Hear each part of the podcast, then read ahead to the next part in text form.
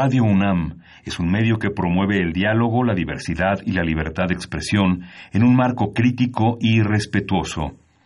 Los comentarios expresados a lo largo de su programación reflejan la opinión de quien los emite, mas no de la radiodifusora.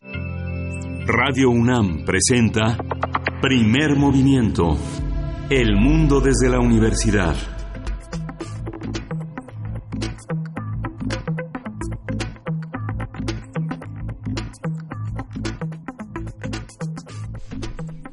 Buenos días. Hoy es lunes, lunes 29 de julio y son las 7.05 de la mañana aquí en la Ciudad de México, en la cabina de primer movimiento en Radio UNAM. Estamos Berenice Camacho. Buenos días, Berenice. ¿Cómo estás? Hola, Miguel Ángel Quemain. Muy buenos días. Buenos días, amigos y amigas. Gracias por estar aquí en sintonía desde temprano en Radio UNAM. Iniciamos el lunes y también la semana, la última semana, ahora sí, del el mes de julio Hoy es lunes 29 de julio y pues bueno, estamos después de un fin de semana movido en cuanto a información, tanto en Jalisco como en Tamaulipas. El tema de las protestas. Eh, siguen las, las protestas durante el fin de semana por el aumento de tarifas en el transporte público en Guadalajara, un, un aumento del 35.71%, pero a estas, bueno, estas protestas ya de por sí por el aumento de tarifas se le suma el rechazo al gobernador Enrique Alfaro por la reacción en el uso de la fuerza pública para afrontar estas manifestaciones. Eh, resaltó un joven, el caso de un joven de 30 años que resultó pues brutalmente golpeado por las fuerzas públicas y bueno, este hecho ha levantado la indignación de una parte de la población. El tema, el tema en la mesa es el de los derechos a la manifestación eh, también, pues, en, Tabasco se pone en el centro de esta discusión con la propuesta de ley enviada por el gobernador, un gobernador de extracción morenista. Ya es llamada la Ley Garrote, una iniciativa que hoy será votada, por cierto, en el Pleno del Estado y que pretende reformar el Código Penal para para limitar, eh, otros dirían criminalizar, los actos de protesta y manifestación ciudadana, la protesta social en el fondo de la discusión este fin de semana, Miguel Ángel. Sí, es lamentable cómo desde los años 80 Jalisco en distintos puntos, pero sobre todo en la ciudad de Guadalajara, con una enorme actividad intelectual, con una universidad tan poderosa, con una diversidad estudiantil tan grande como está en riesgo de volver atrás por el autoritarismo y por esta, esta posibilidad de que esta ley se apruebe. Es una, ha sido una conquista en distintos territorios sobre todo en los de la diversidad, tan aplastados desde los años 80 con la aparición del VIH que criminalizó a homosexuales, a personas que pensaban también distinto y que, y que bueno, es uno de los retos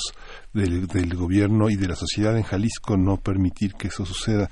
Fíjate, Berenice, que a mí me asombró el fin de semana un trabajo que publicó el periódico Reforma, vale la pena, vale la pena verlo, es un trabajo que escribió Juan Carlos Rodríguez y es el es un ajuste de cuentas sobre el huachicoleo. Él hizo un reportaje este trabajando un trabajo de campo y de investigación, acompañando a un trailero en una ruta completa, este, constató que redes muy articuladas superan las 24 horas del día en Nuevo León, Coahuila, San Luis, Querétaro, Hidalgo, Guanajuato, Estado de México y la Ciudad de México, a lo largo de la ruta Monterrey-Ciudad de México, que se hizo de ida y vuelta en distintos días, y bueno, es un trabajo muy interesante, eh, está a medias res entre la crónica, el reportaje y la investigación.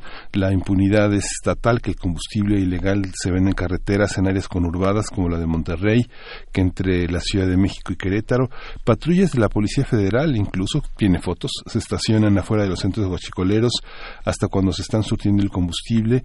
En el recorrido se observó que hay puntos como en San Luis donde camiones y pick-up circulan con bidones cargados con combustible a la vista sin que intervengan las autoridades. Es muy eh, impresionante cómo los grupos se comunican a través de WhatsApp para alertarse. Hay una serie de grupos de halcones que le ve, que le este, eh, relaciona.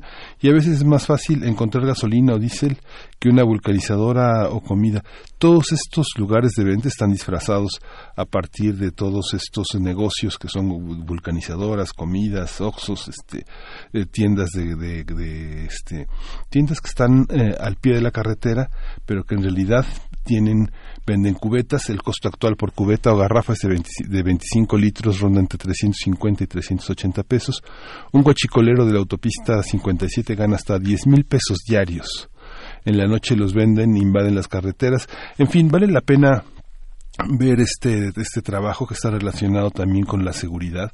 Los trailers muy fuerte cómo van eh, llenos de chochos para no dormirse, porque si te duermes como trailero, pues te bajan las llantas, te bajan el, contenido de tu, eh, de tu unidad o finalmente te, te, matan, te golpean. Y es interesante porque este reportaje también va acompañado de, un, de una cuestión complementaria. Este, eh, Excelsior, eh, a través de la pluma de Nayeli González, escribió toda una serie, una serie de temas sobre. aumentó el 440% el huachicoleo en Tepeaca, con más tomas clandestinas de gas LP, 15 perforaciones ilegales fueron halladas de enero a mayo de 2018 en Tepeaca, pero 440% menos eh, eh, el mismo lapso en este año, 249 tomas clandestinas en Puebla de un total de 419. En fin, es un reportaje también que publica Excelsior sobre los principales municipios de Tepeaca, San Martín Texmelucan, Amozoc, Los Reyes de Juárez, Palmar de Bravo, este Acajete, Tecamachalco, en fin, vale la pena revisar si el gobierno federal no se ha dado cuenta o no puede con ello.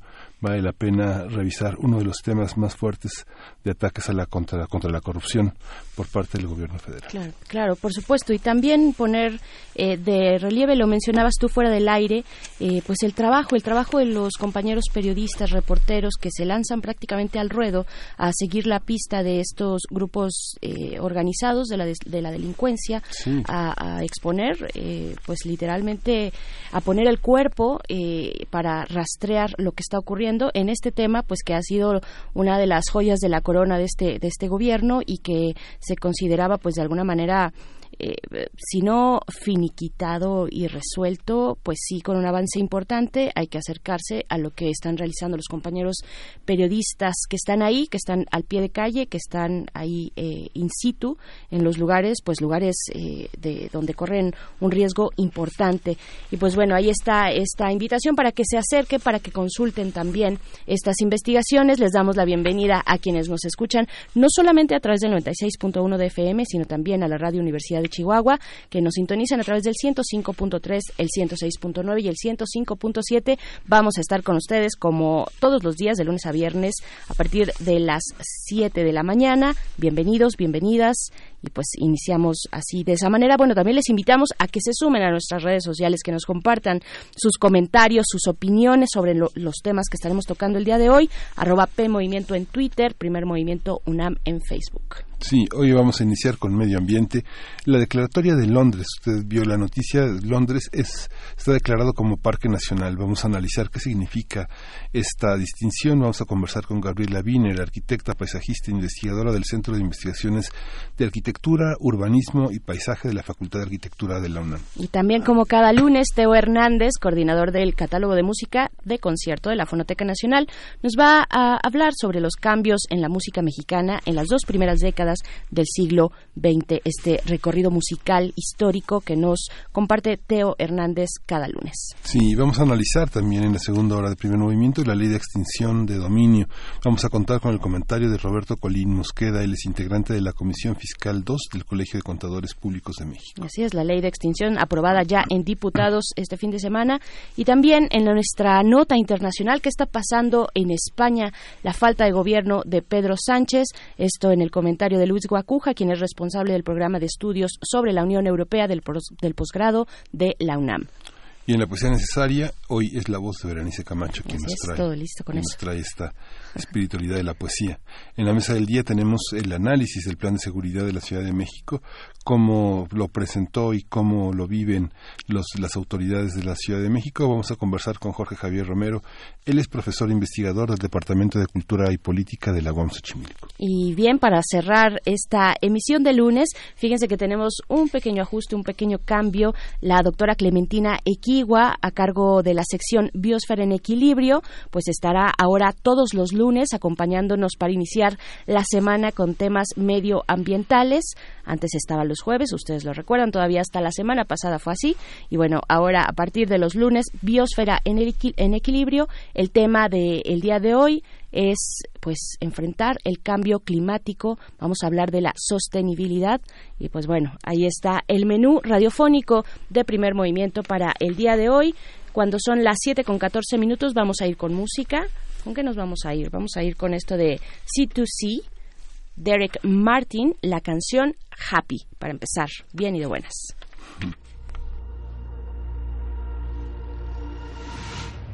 never feel happy.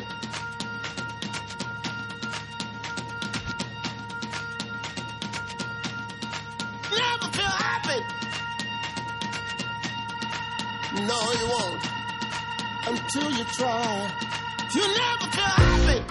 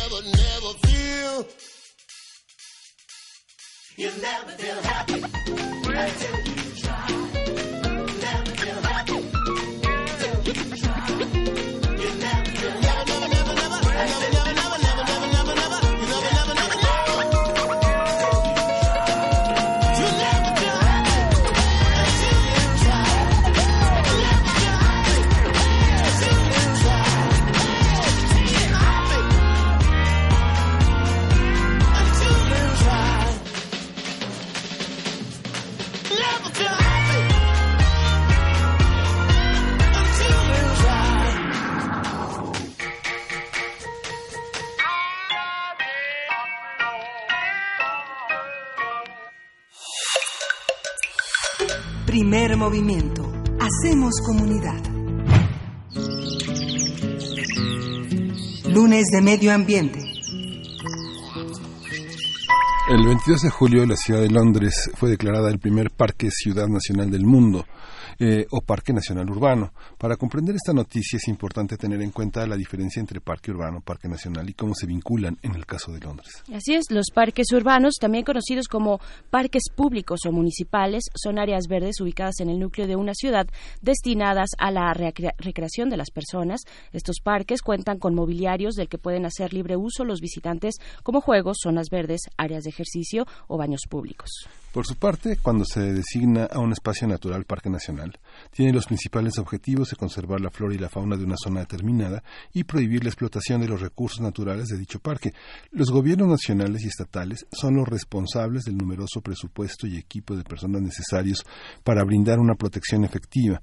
Las personas pueden entrar cuando se trata de visitas con fines educativos, de investigación o simplemente para admirar su belleza. Así, la designación de Londres como Parque Ciudad Nacional es un, paso más del proyecto del alcalde, del alcalde Shakid Khan, junto con el National Park City Foundation para proteger el ambiente nacional de Londres y combatir los efectos nocivos del cambio climático a la salud pública, desarrollando una ciudad más verde, más sana y con mayor conexión con la naturaleza.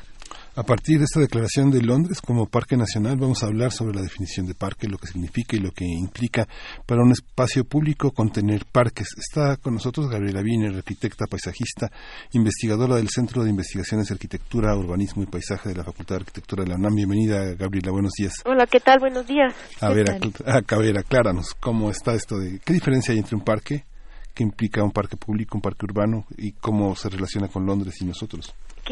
muchas gracias.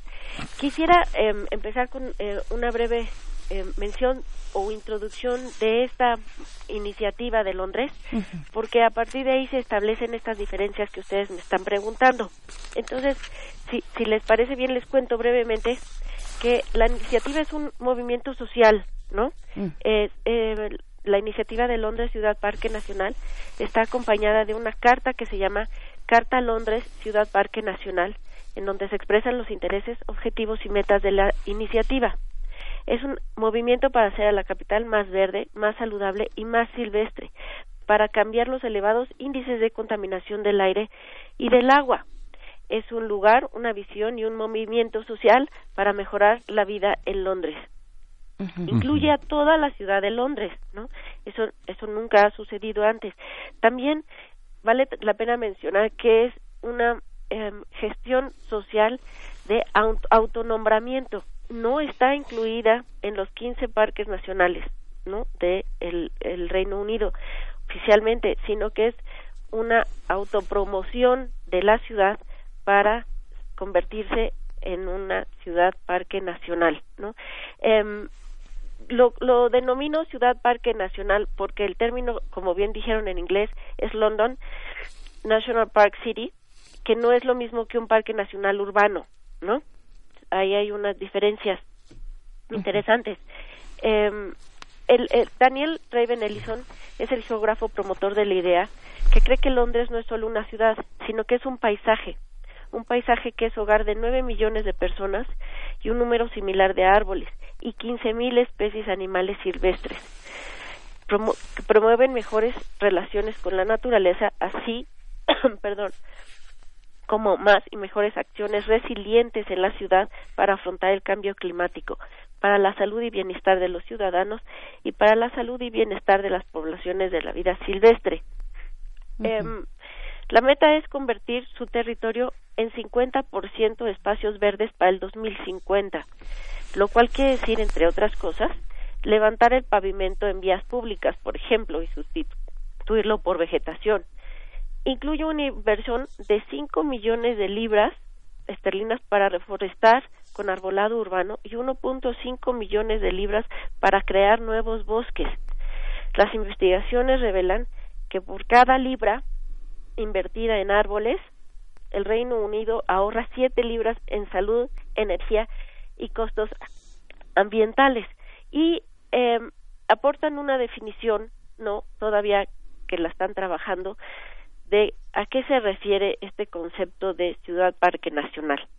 Y se refiere a una extensa área urbana que está manejada y semi-protegida a través de medios formales e informales para realzar el capital natural de su paisaje viviente, un elemento definitorio es el compromiso extendido y significante de sus residentes, visitantes y gobernantes para permitir que todos los procesos naturales provean una base para una mejor calidad de vida. Entonces, el objetivo es, pues sí, disfrutar más del espacio abierto de la ciudad, conectando más personas con la naturaleza y a la cultura del aire libre, mejorando la salud, bienestar y cohesión social, hacer más verde, más saludable y más silvestre a la ciudad, crear más espacios verdes y azules de alta calidad, haciendo más del 50% de Londres verde y azul, distribuyendo mejoras para la vida silvestre, disfrute de las personas y un ambiente atractivo y sostenible para visitar y en donde vivir y trabajar. Esos son los principios, digamos, básicos de esta iniciativa. ¿No? Que como vemos o veremos, son diferentes de un parque nacional, aunque se sustentan, digamos, esta iniciativa se sustenta en los principios generales de cualquier parque nacional, que es promover oportunidades para que el público entienda y disfrute sus cualidades especiales. Conservar y realzar sus bellezas naturales, vida silvestre y patrimonio cultural, buscar mantener el bienestar social y económico de las comunidades locales. Según la Ley General del Equilibrio Ecológico y la Protección al Medio Ambiente, son zonas de, de, de, México se trata de zonas con uno o más ecosistemas de belleza escénica. A ver, esta ley, perdón que te, que te interrumpa para puntualizar, eh, Gabriela, esta ley de la que nos que nos estás mencionando en este momento es, es ley mexicana. ¿Estás haciendo esa lectura de, de la ley mexicana? Sí, sí, sí. Eh, es la ley General de Equilibrio Ecológico y la Protección al Ambiente. Sobre los parques nacionales. Sobre parques nacionales. Porque nosotros no tenemos nada que, eh, digamos, avanzado en, esta figura de parque parque ciudad nacional. No, no, Londres es la primera. Es la primera. Es la primera y, hay, ya hay en fila, digamos, ¿no? Este, tres, otras tres ciudades este, del, del Reino Unido que esperan próximamente convertirse en en ciudades parque nacional. Incluso el proyecto abarca convertir 25 ciudades ¿no?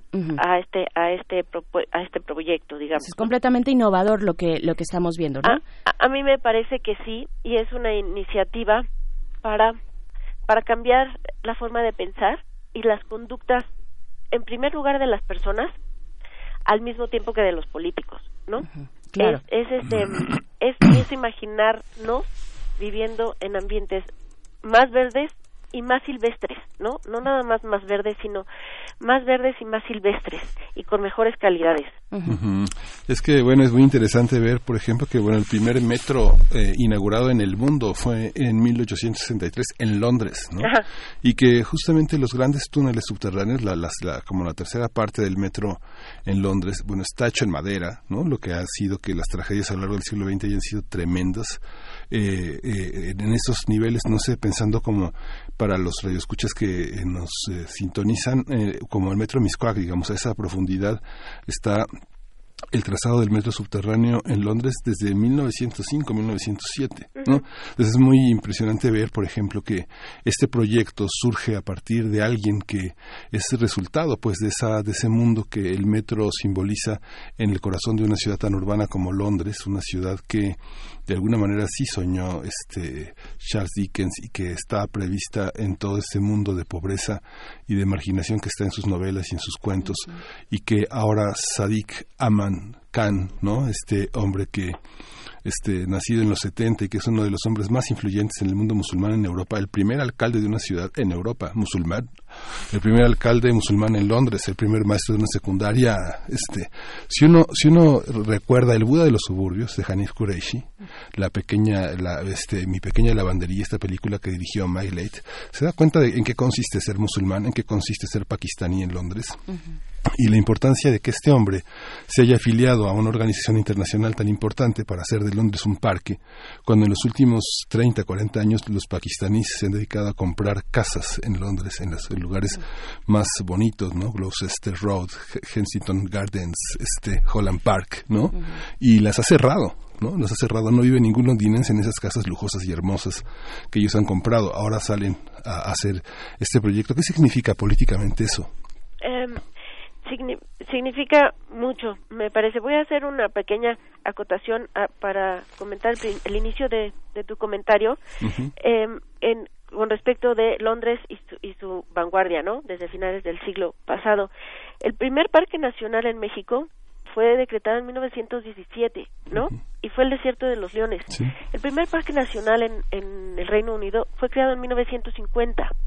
Entonces, México sí tiene una tradición, una larga tradición en, en legislación y conservación de áreas naturales y, y, y situó a la vanguardia al país frente a estas iniciativas quizá un poco por la cercanía que tenemos con Estados Unidos, de influencia, por ejemplo, del reciente creado eh, Yellowstone Park, ¿no?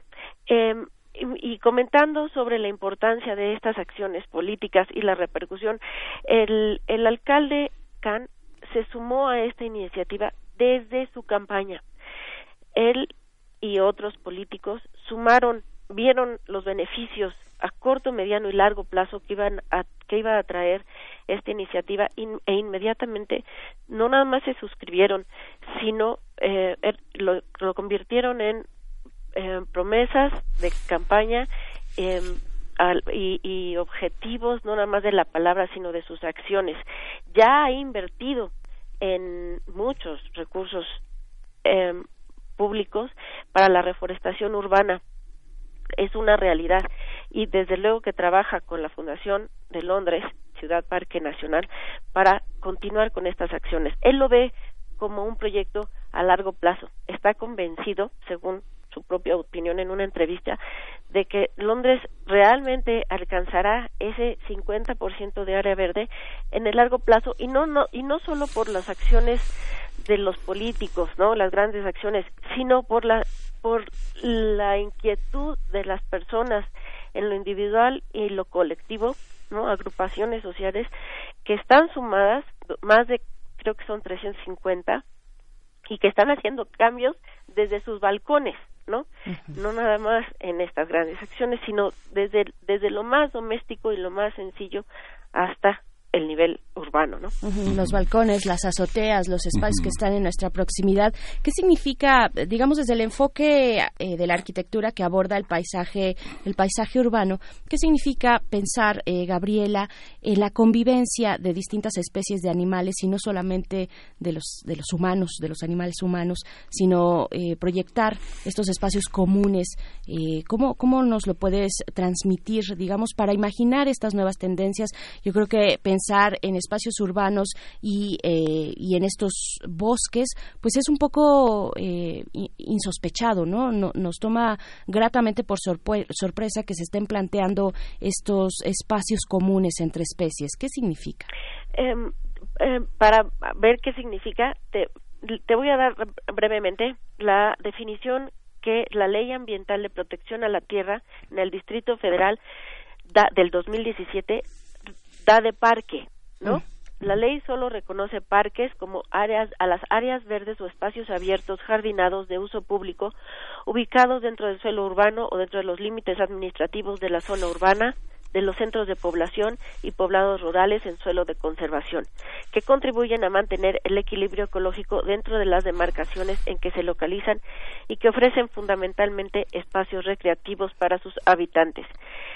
Ya no existe la categoría de parque local o barrial ni parque urbano. Ya fueron derogados esos, ¿no? Entonces, ahora solo tenemos la categoría parques, el concepto parque.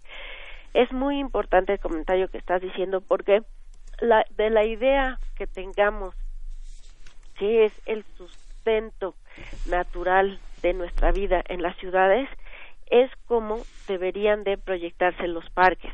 Déjenme poner un ejemplo. Para mí, un concepto muy diferente de parque al que realmente necesita la ciudad bajo este principio de vida más silvestre es el Parque de la Mexicana, ¿no? Creo que em, ahí no se tomó en cuenta las características locales ambientales de vida silvestre, ¿no? De flora silvestre, aunque hay, ¿no? En, en una selección eh, de vegetación de un catálogo de vegetación eh, local, ¿no? Eh, afín con las características naturales. ¿Qué se, ¿Qué se favorece en ese tipo de proyectos que nos mencionas? ¿Qué favorecieron?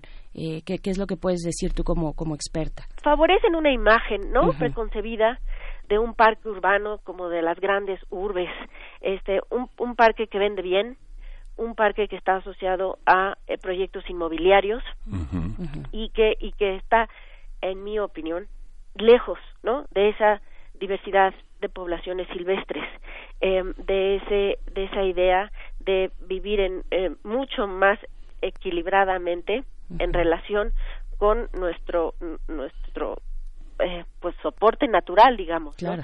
yo creo que la convivencia es factible eh, hay, hay sí hay casos no en donde eso eso sucede. Tenemos varios parques nacionales dentro del suelo urbano en la Ciudad de México pero más allá de eso en el diseño sí es posible imaginar espacios urbanos diferentes parques diferentes a ese ejemplo no además tan emblemático porque pues es muy reciente es muy grande y es muy visible sí. ¿no? sí. Fíjate que este, inevitablemente me trae a la imagen este, todas estas visiones. Eh, Insisto en el alcalde Samir Khan porque justamente eh, en los años 70 este gran escritor, este J.G. Ballard, escribió dos novelas que son anticipatorias. Una es La isla de cemento de 1974 y la otra es El rascacielos que hace dos o tres años se llevó al cine, este tal vez sin mucho éxito de público en México, pero justamente lo que prevenía eh, Ballard es un, un, un arquitecto, paradójicamente, en su jaguar se, se, se va a una jardinera, una, a una isla de cemento en Londres, que son las este como hizo Robert Moses en Estados Unidos con el gran desarrollo de las carreteras, este arquitecto tan emblemático de la cultura norteamericana, cae su jaguar y cae este cae él en una isla de cemento de la que no puede salir porque está bastante lastimado y los indigentes, los mendigos, toda la gente periférica de Londres lo, lo, acoge y se queda a vivir en ese estado casi casi este Neandertal, ¿no? Entonces, lo mismo pasa con Rascacielos, que está en las afueras de Londres, pero que es un edificio de 40 pisos que finalmente colapsa, porque colapsa todo el sistema de inteligencia de la ciudad. Esa anticipación, digo, Khan, Sa, Sa, Samir, Samir, Khan nace en 1970, es un alcalde setentero, pero la influencia, la impronta de Ballard es, es poderosísima. Pienso ahora que con su corazón apocalíptico, nuestra jefa de información, Juan César, nos puso a ver una serie que se llama Years and Years, que justamente hay, un, hay una parte en la que un, un, un, hombre que defiende derechos humanos y está también vinculado a lo inmobiliario va a las afueras, en las cercanías que conducen a Heathrow, el aeropuerto, que justamente tiene una serie de centros de detención de migrantes y que es a lo que se opone Sa, Samir Khan. O sea, en la, en la serie eh, ha perdido la batalla, han ganado las inmobiliarias y ha ganado la expansión, ha ganado la expansión. Esta, esto representa también sellar, la, la, el detener la expansión inmobiliaria, que es algo que pretendemos en esta se pretende hacer en esta administración eh, de la cuarta transformación, tal vez detener lo inmobiliario que permitió la administración anterior que avanzara de una manera también delictiva, ¿no?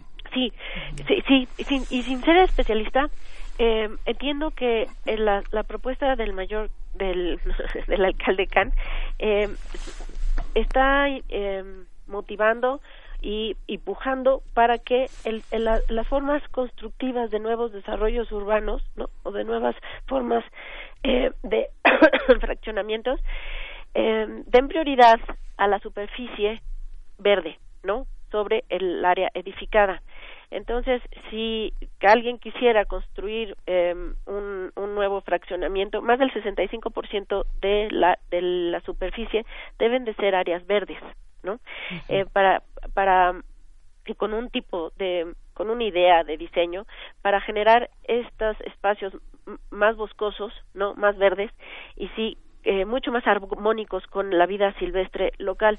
A mí sí me refiere importantemente la, la figura de Kant con esta imagen que les voy a dar.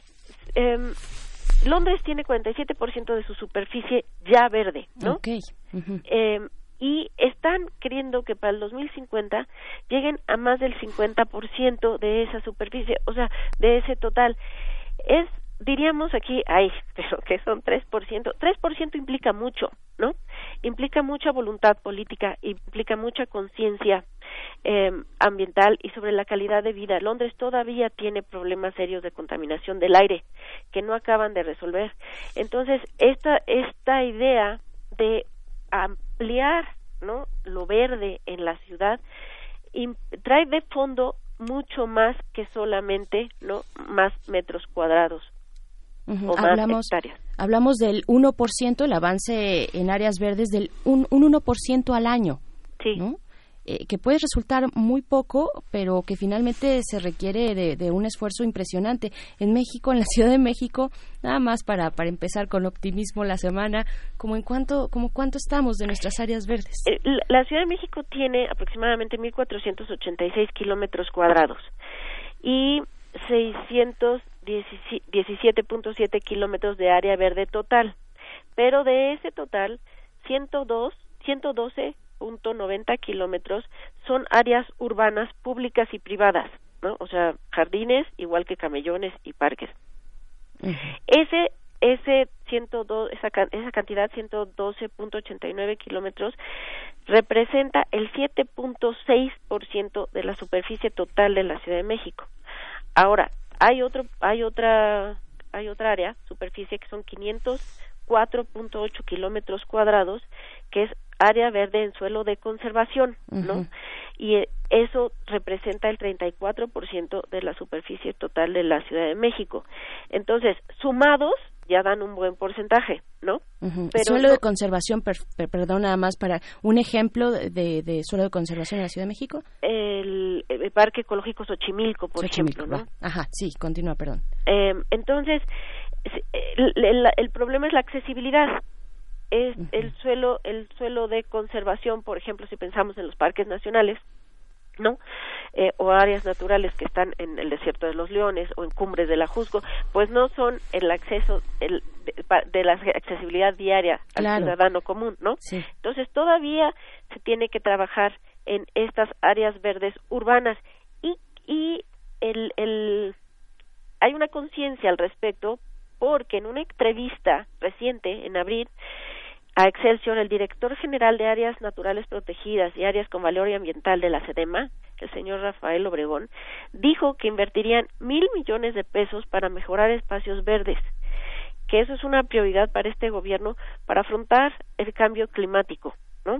Y entonces dio la lista de los espacios, este, y son son áreas y, y son corredores verdes, ¿no? No nada más son áreas, sino también son corredores como, por ejemplo, el eje 6 sur, ¿no? O el canal nacional. Entonces, eh, también podemos decir que ahí vamos, ¿no? Ahí vamos. Ahí vamos. Pues bueno, le seguiremos la pista a lo que ocurre no solamente en nuestra ciudad, pero bueno, por ser la ciudad más grande del país, eh, pues tendría que ser referente en este sentido y también pues cómo, cómo va avanzando Londres, Parque Ciudad Nacional. Muchísimas gracias, Gabriela Weiner, por esta entrevista. Muchísimas gracias. Buen día. Gracias a ustedes. Buen día. Y bueno, la recomendación es también, dentro de las recomendaciones literarias, es leer el, leer el libro de la selva de Kipling, eh, es un libro de 1900, 1894, donde nos habla precisamente de, las, de la convivencia, de los espacios, de la importancia de preservar, de pensar a futuro. Y pues vámonos con música. Esto es de la banda argentina de Los Pericos. Satélite de voz es la canción.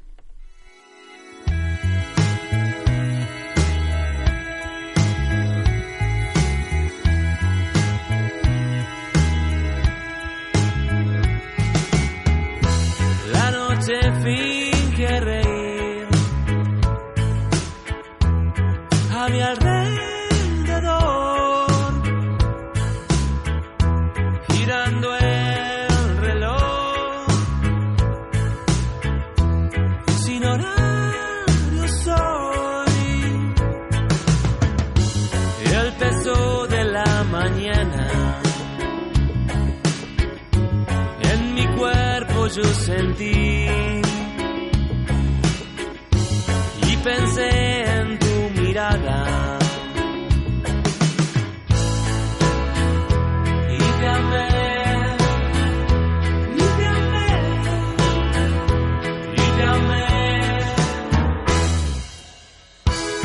¿Qué más te puedo hablar? Todo lo que vi es igual que allá.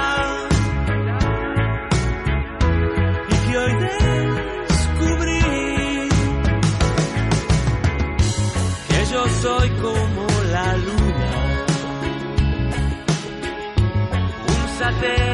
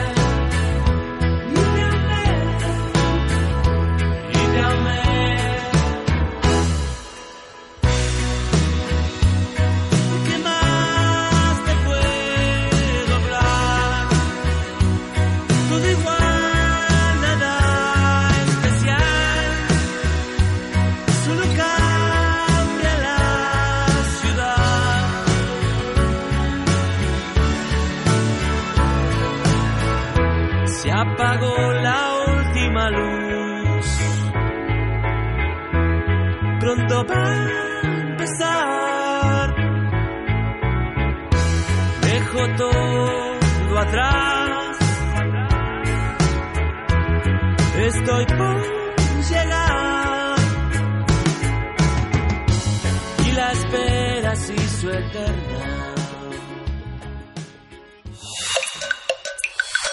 Primer movimiento. Hacemos comunidad. La música de las Américas en tus oídos. Hoy es lunes de conversar con Teo Hernández, quien es coordinador del catálogo de música de concierto de la Fonoteca Nacional, colaborador de este eh, de este noticiario cultural eh, Primer Movimiento y el día de hoy nos va a hablar sobre los cambios en la música mexicana en las dos primeras décadas del siglo XX. Bienvenido Teo, ¿cómo estás? Muy bien, muy bien, muchas gracias, Berenice, Miguel Ángel, encantado de, de oírlos, de que estemos ahí en Radio UNAM y este espacio que nos dan para la Fonoteca Nacional. Pues nosotros Pues- también, pues- con mucho gusto de recibirte. Dinos por favor, pues de qué va. Sí, pues miren, le- en este año se estamos celebrando, eh, es un aniversario muy importante para la música en México, ya que se cumplen 120 años del nacimiento tanto de Carlos Chávez como de Silvestre Revueltas. Entonces ahora justamente vamos a hablar sobre Carlos Chávez.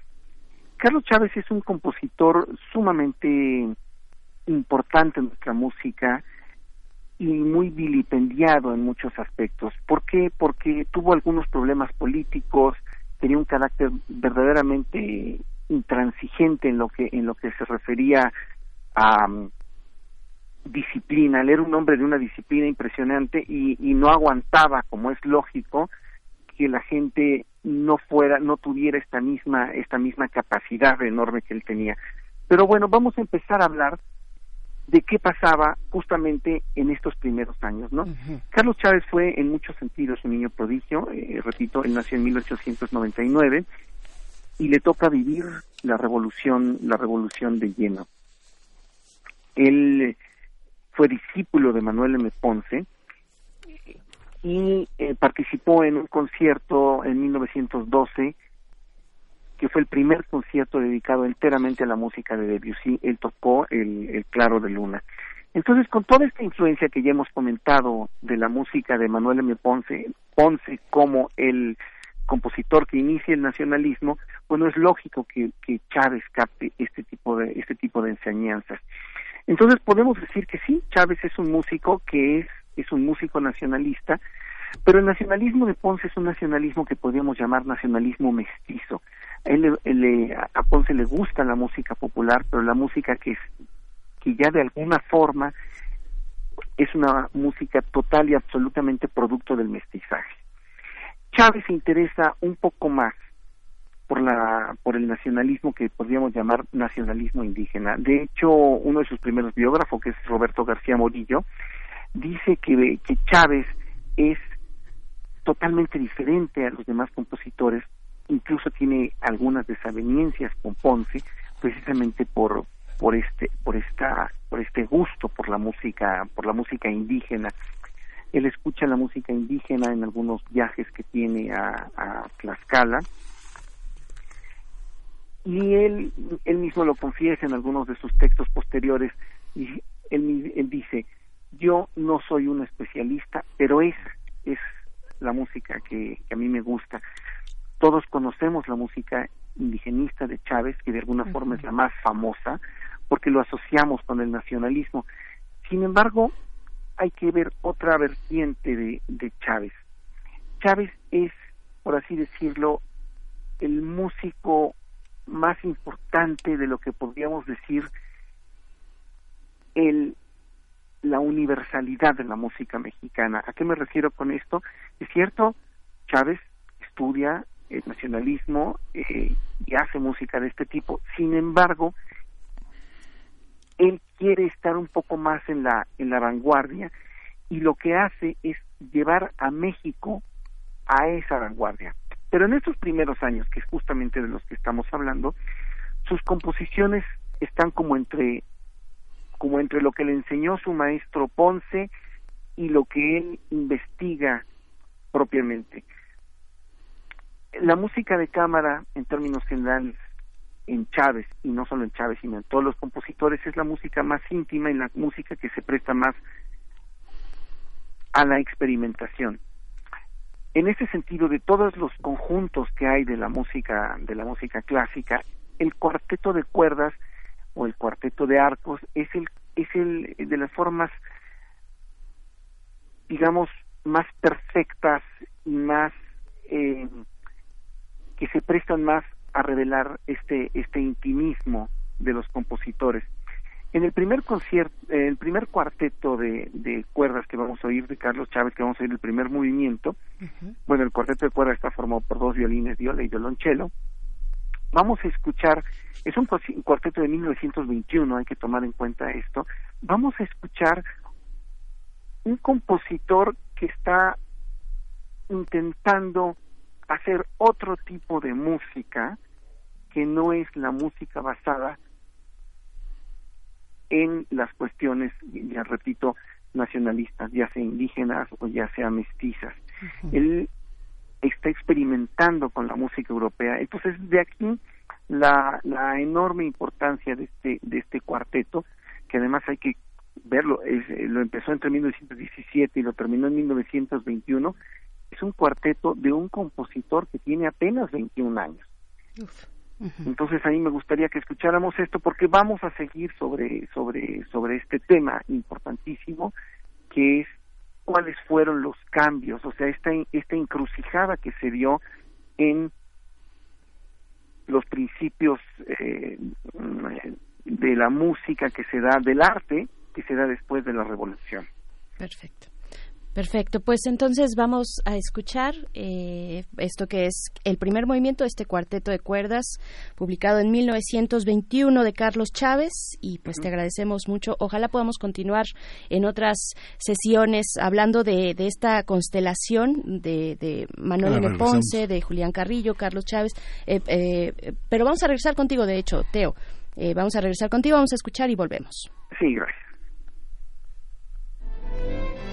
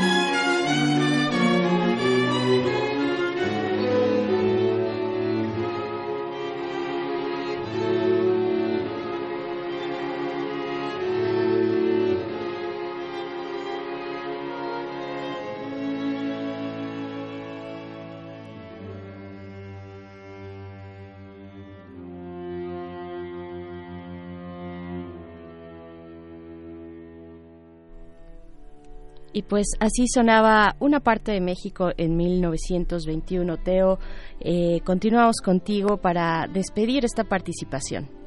Ya, este, rápidamente, es muy interesante una cosa, eh, la personalidad de Chávez es una personalidad disciplinada, eh, poderosa, de, una, de un enorme conocimiento, fue un gran maestro, un, servidor público intachable en muchos aspectos y es contemporáneo total de Silvestre Revueltas. Silvestre Revueltas lo tenemos como este músico bohemio, alcohólico, absolutamente genial, que convivía con todos, una persona amable.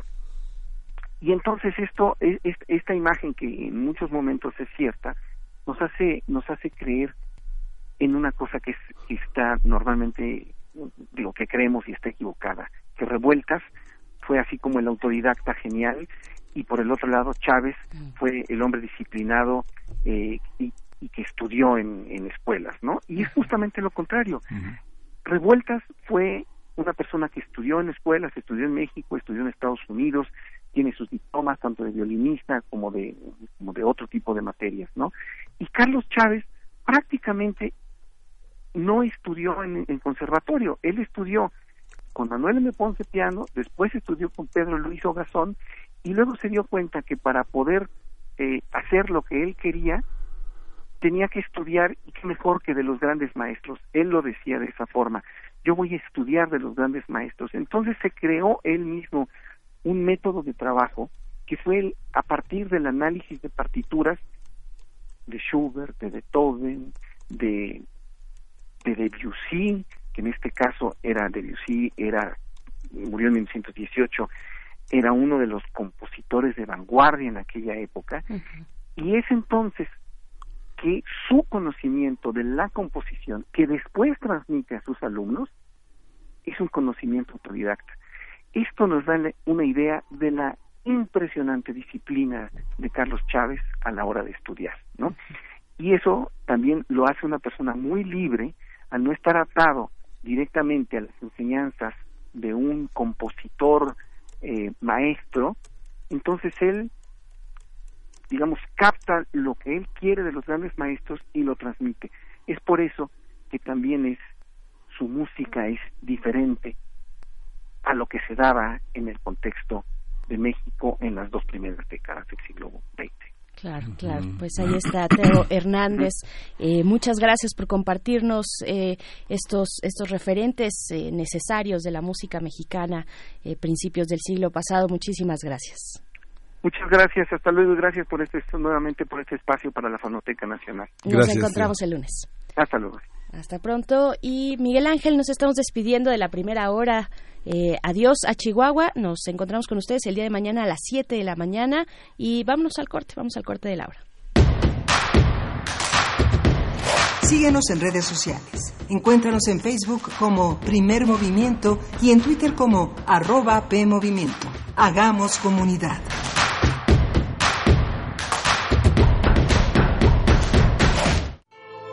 El telón acústico vuelve a levantarse en el tablado del cuadrante radiofónico para que las voces histriónicas repitan las mejores historias de un escenario invisible. Radio UNAM te invita a reescuchar los mejores radioteatros de su fonoteca en el programa Aventuras Soníricas, dirigidas por Eduardo Ruiz Aviñón, con textos de Elena Garro, Carlos Olmos, Vicente Quirarte, Roberto Coria, Frederick Durrenmatt, Edgar Allan Poe, Mary Shelley, William Polidori, H.P. Lovecraft, Bram Stoker, Samuel Beckett, Jack London, Herman Melville, entre otros. Todos los sábados a las 20 horas por el 96.1 de FM, Radio UNAM, Experiencia Sonora. Felicidades, ya son 20 años. En cada elección que hemos decidido, hemos avanzado. La verdad, en confianza, participamos cada vez más, porque estamos ciertos que nuestra elección se respeta y es en beneficio de todas y todos. Ya son 20 años eligiendo a quienes nos representan. Tribunal Electoral de la Ciudad de México. 20 años garantizando justicia en tu elección. ¿Sabías que antes Los Pinos era un espacio cerrado al pueblo de México? Hoy, en cambio, es un símbolo de libertad. El Sistema Nacional de Fomento Musical te invita a Los Pinos a disfrutar la mejor música sinfónica completamente gratis. Visítanos en Parque Lira sin número, primera sección de Chapultepec, porque este verano Los Pinos suenan. Consulta la programación completa en www.mexicoescultura.com. Secretaría de Cultura. Gobierno de México.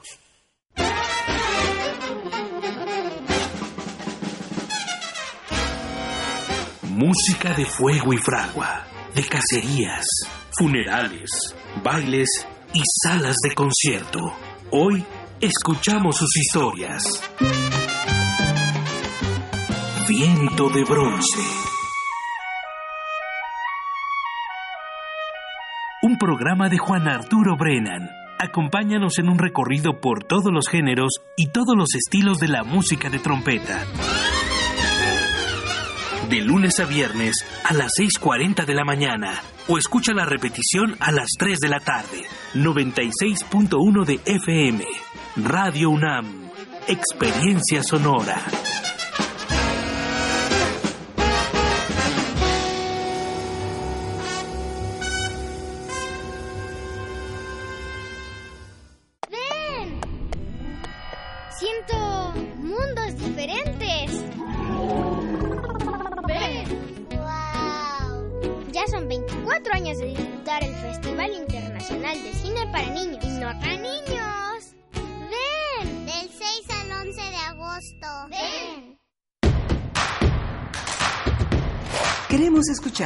Llámanos al 55 36 43 39 y al 55 36 89 89. Primer movimiento. Hacemos comunidad. Hola, muy buenos días. Bienvenidos a la segunda hora de primer movimiento. Son las 8 con 3 de la mañana de este lunes 29 de julio. Se acaba julio y continuamos en cabina. Miguel Ángel Quemain, ¿cómo estás, Miguel Ángel? Buenos Hola, Berenice Camacho. Buenos días, buenos días a nuestros radioescuchas. Le damos la bienvenida a los radioescuchas que nos sintonizan de 8 a 9 de la mañana por XHSB FM de la Universidad Michoacana de San Nicolás de Hidalgo, la radio Nicolaita, y que se transmite por el 104.3 de MHz en Morelia, Michoacán. Así es, bienvenidos, bienvenidas a esta transmisión. Vamos a tener en nuestra, nuestra siguiente hora una nota nacional con el comentario de Roberto Colín Mosqueda, integrante de la Comisión Fiscal del Colegio de Contadores Públicos de México, acerca de la ley de extinción de dominio que fue aprobada recientemente eh, eh, por el Congreso, bueno, en realidad por la Cámara de Diputados, eh, la Cámara de Origen, que es la de Senadores, ya la había aprobado y ahora tenemos la aprobación ya completa por parte del Legislativo. Se turna al Ejecutivo y estaremos comentándolo con eh, Roberto Colín Mosqueda en unos sí. minutos más. Y en la nota internacional tenemos la falta de gobierno de Pedro Sánchez, esta nota que ha recorrido España de una manera escandalosa, preocupante.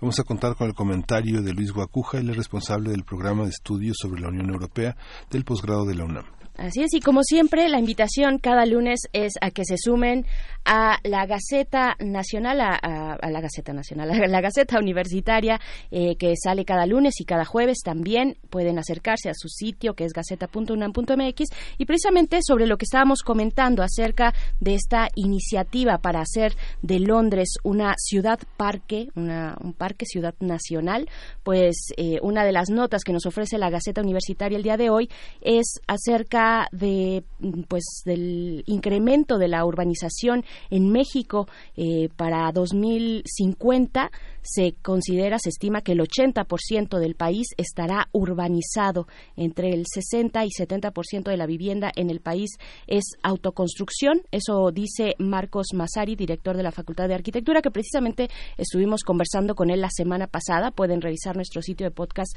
radiopodcast.unam.mx, porque tuvimos una conversación interesante sobre cómo colaboran las universidades, el Instituto Politécnico Nacional, la UNAM, eh, a través de la Facultad de Arquitectura, con el nuevo gobierno para generar eh, pues espacios con perspectiva social, espacios que garanticen eh, el derecho al esparcimiento, el derecho a una vida digna desde los espacios urbanos. Y pues bueno, ahí está esta nota que recupera la Gaceta Nacional eh, la, otra vez la Gaceta Universitaria, 80% de México estará urbanizado en el 2050. Hay que asomarse a ver otras perspectivas, hay que asomarse a ver lo que se está haciendo. Bueno, pues en este caso en Londres, este esfuerzo importante por parte de la comunidad y también por parte del alcalde Sakit Khan, que ya nos hacías una buena reseña de su perfil, Miguel Ángel. Sí, justamente.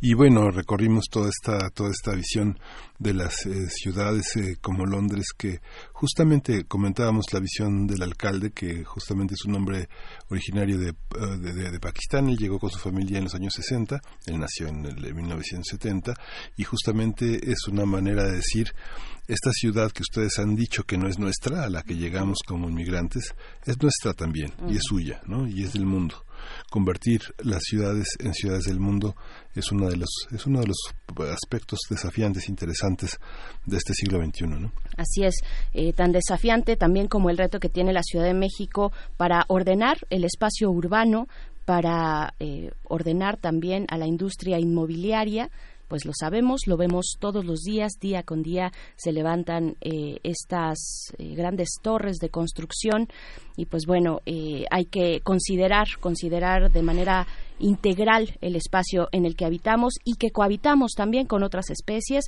Es parte de la conversación que tuvimos pues al inicio de este programa. Y vámonos ahora sí con nuestra nota nacional.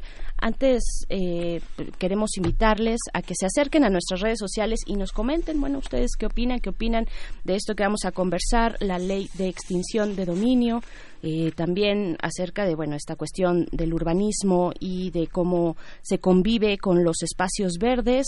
Ahí están nuestras redes, arroba P Movimiento en Twitter, Primer Movimiento UNAM en Facebook. Y con esto nos vamos, vamos, con música. Vamos a, escuchar eh, de Víctor Jara El derecho de vivir en paz.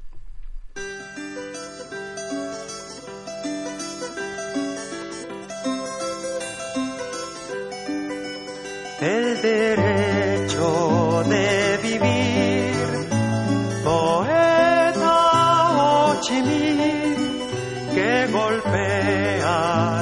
Vietnam a toda la humanidad. Ningún cañón borrará el surco de tu arrozal, el derecho de vivir en paz. Indochina es el lugar más allá del ancho mar donde revientan la flor con genocidio y napalm. La luna es una explosión que funde todo el clamor, el derecho de vivir en paz.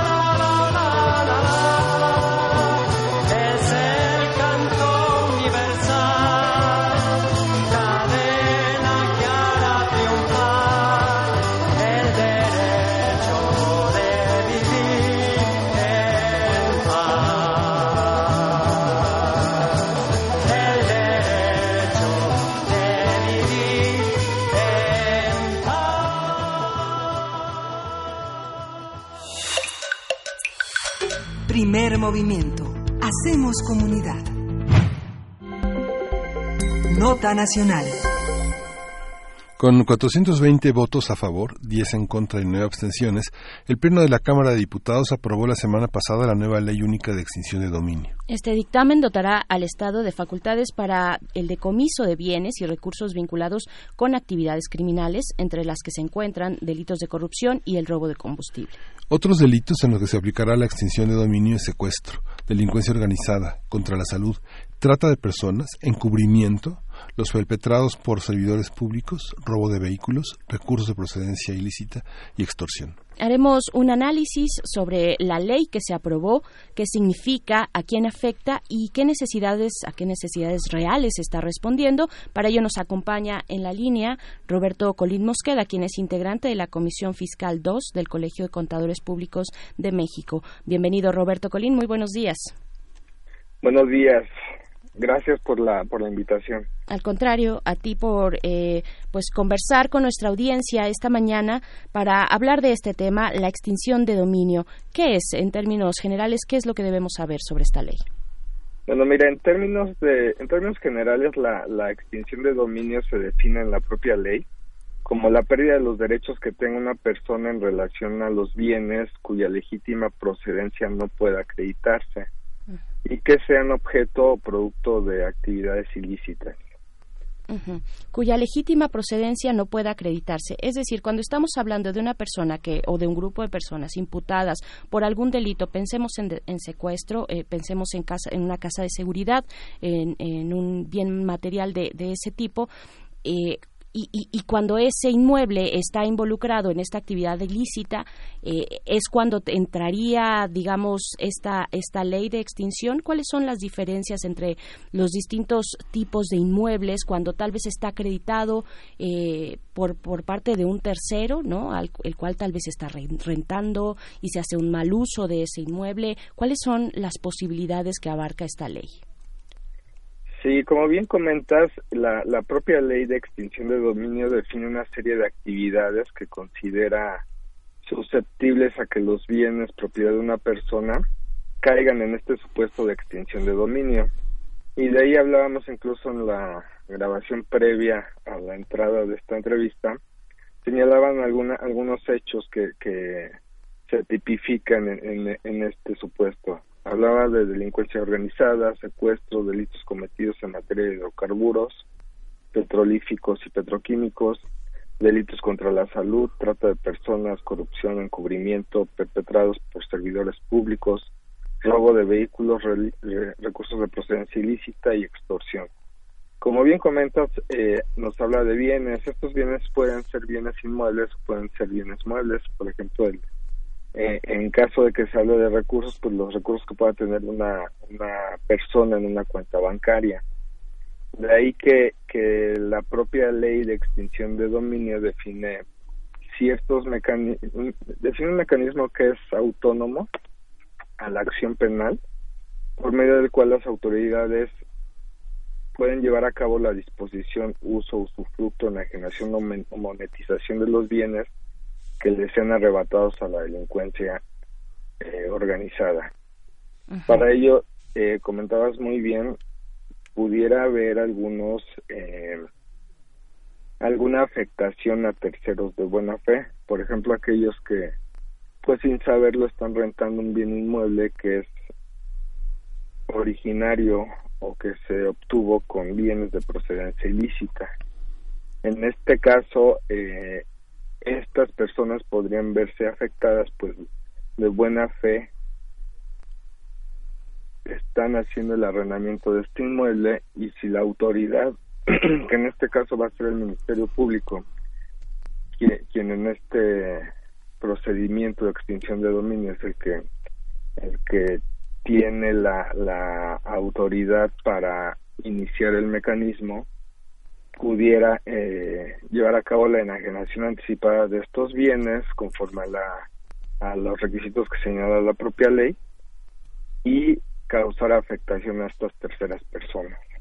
Es importante, yo creo que detenernos en un montón de detalles. Estamos hablando de una cosa eh, compleja en la que intervienen muchas autoridades. Nos hablas del Ministerio Público como aquel que puede iniciar el mecanismo, eh, es decir, eh, lo puede poner en marcha pero básicamente, bueno, estamos hablando en un contexto judicial penal, cuando hay un proceso judicial en marcha, que podría o no eh, en su desenlace tener una sentencia condenatoria, pero que sin embargo este proceso de eh, la extinción de dominio corre, tengo entendido, por otra vía.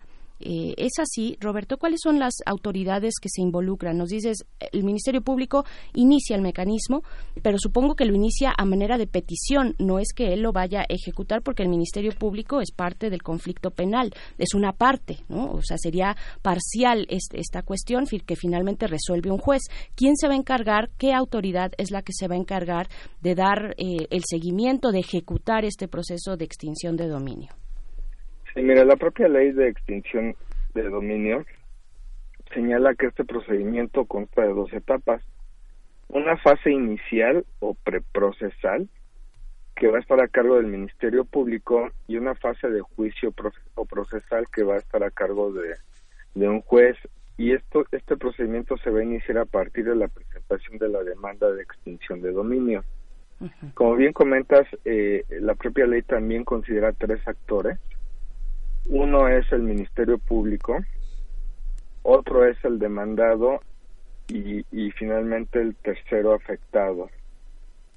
Eh, en, este procedimiento, como bien comentas, el, el, Ministerio Público tiene un papel muy importante porque es el que, bajo sospecha de que se estén realizando, o, o, o más bien bajo sospecha que se hayan obtenido bienes con recursos de procedencia ilícita puede iniciar el procedimiento de extinción de dominio y la propia ley considera eh, todo el mecanismo de manera autónomo donde el, ministerio va a realizar las averiguaciones que considere necesarias para poder interponer la, la demanda ante el juez que estará a cargo del proceso. Ahora bien, la, la propia ley también considera que existen algunos eh,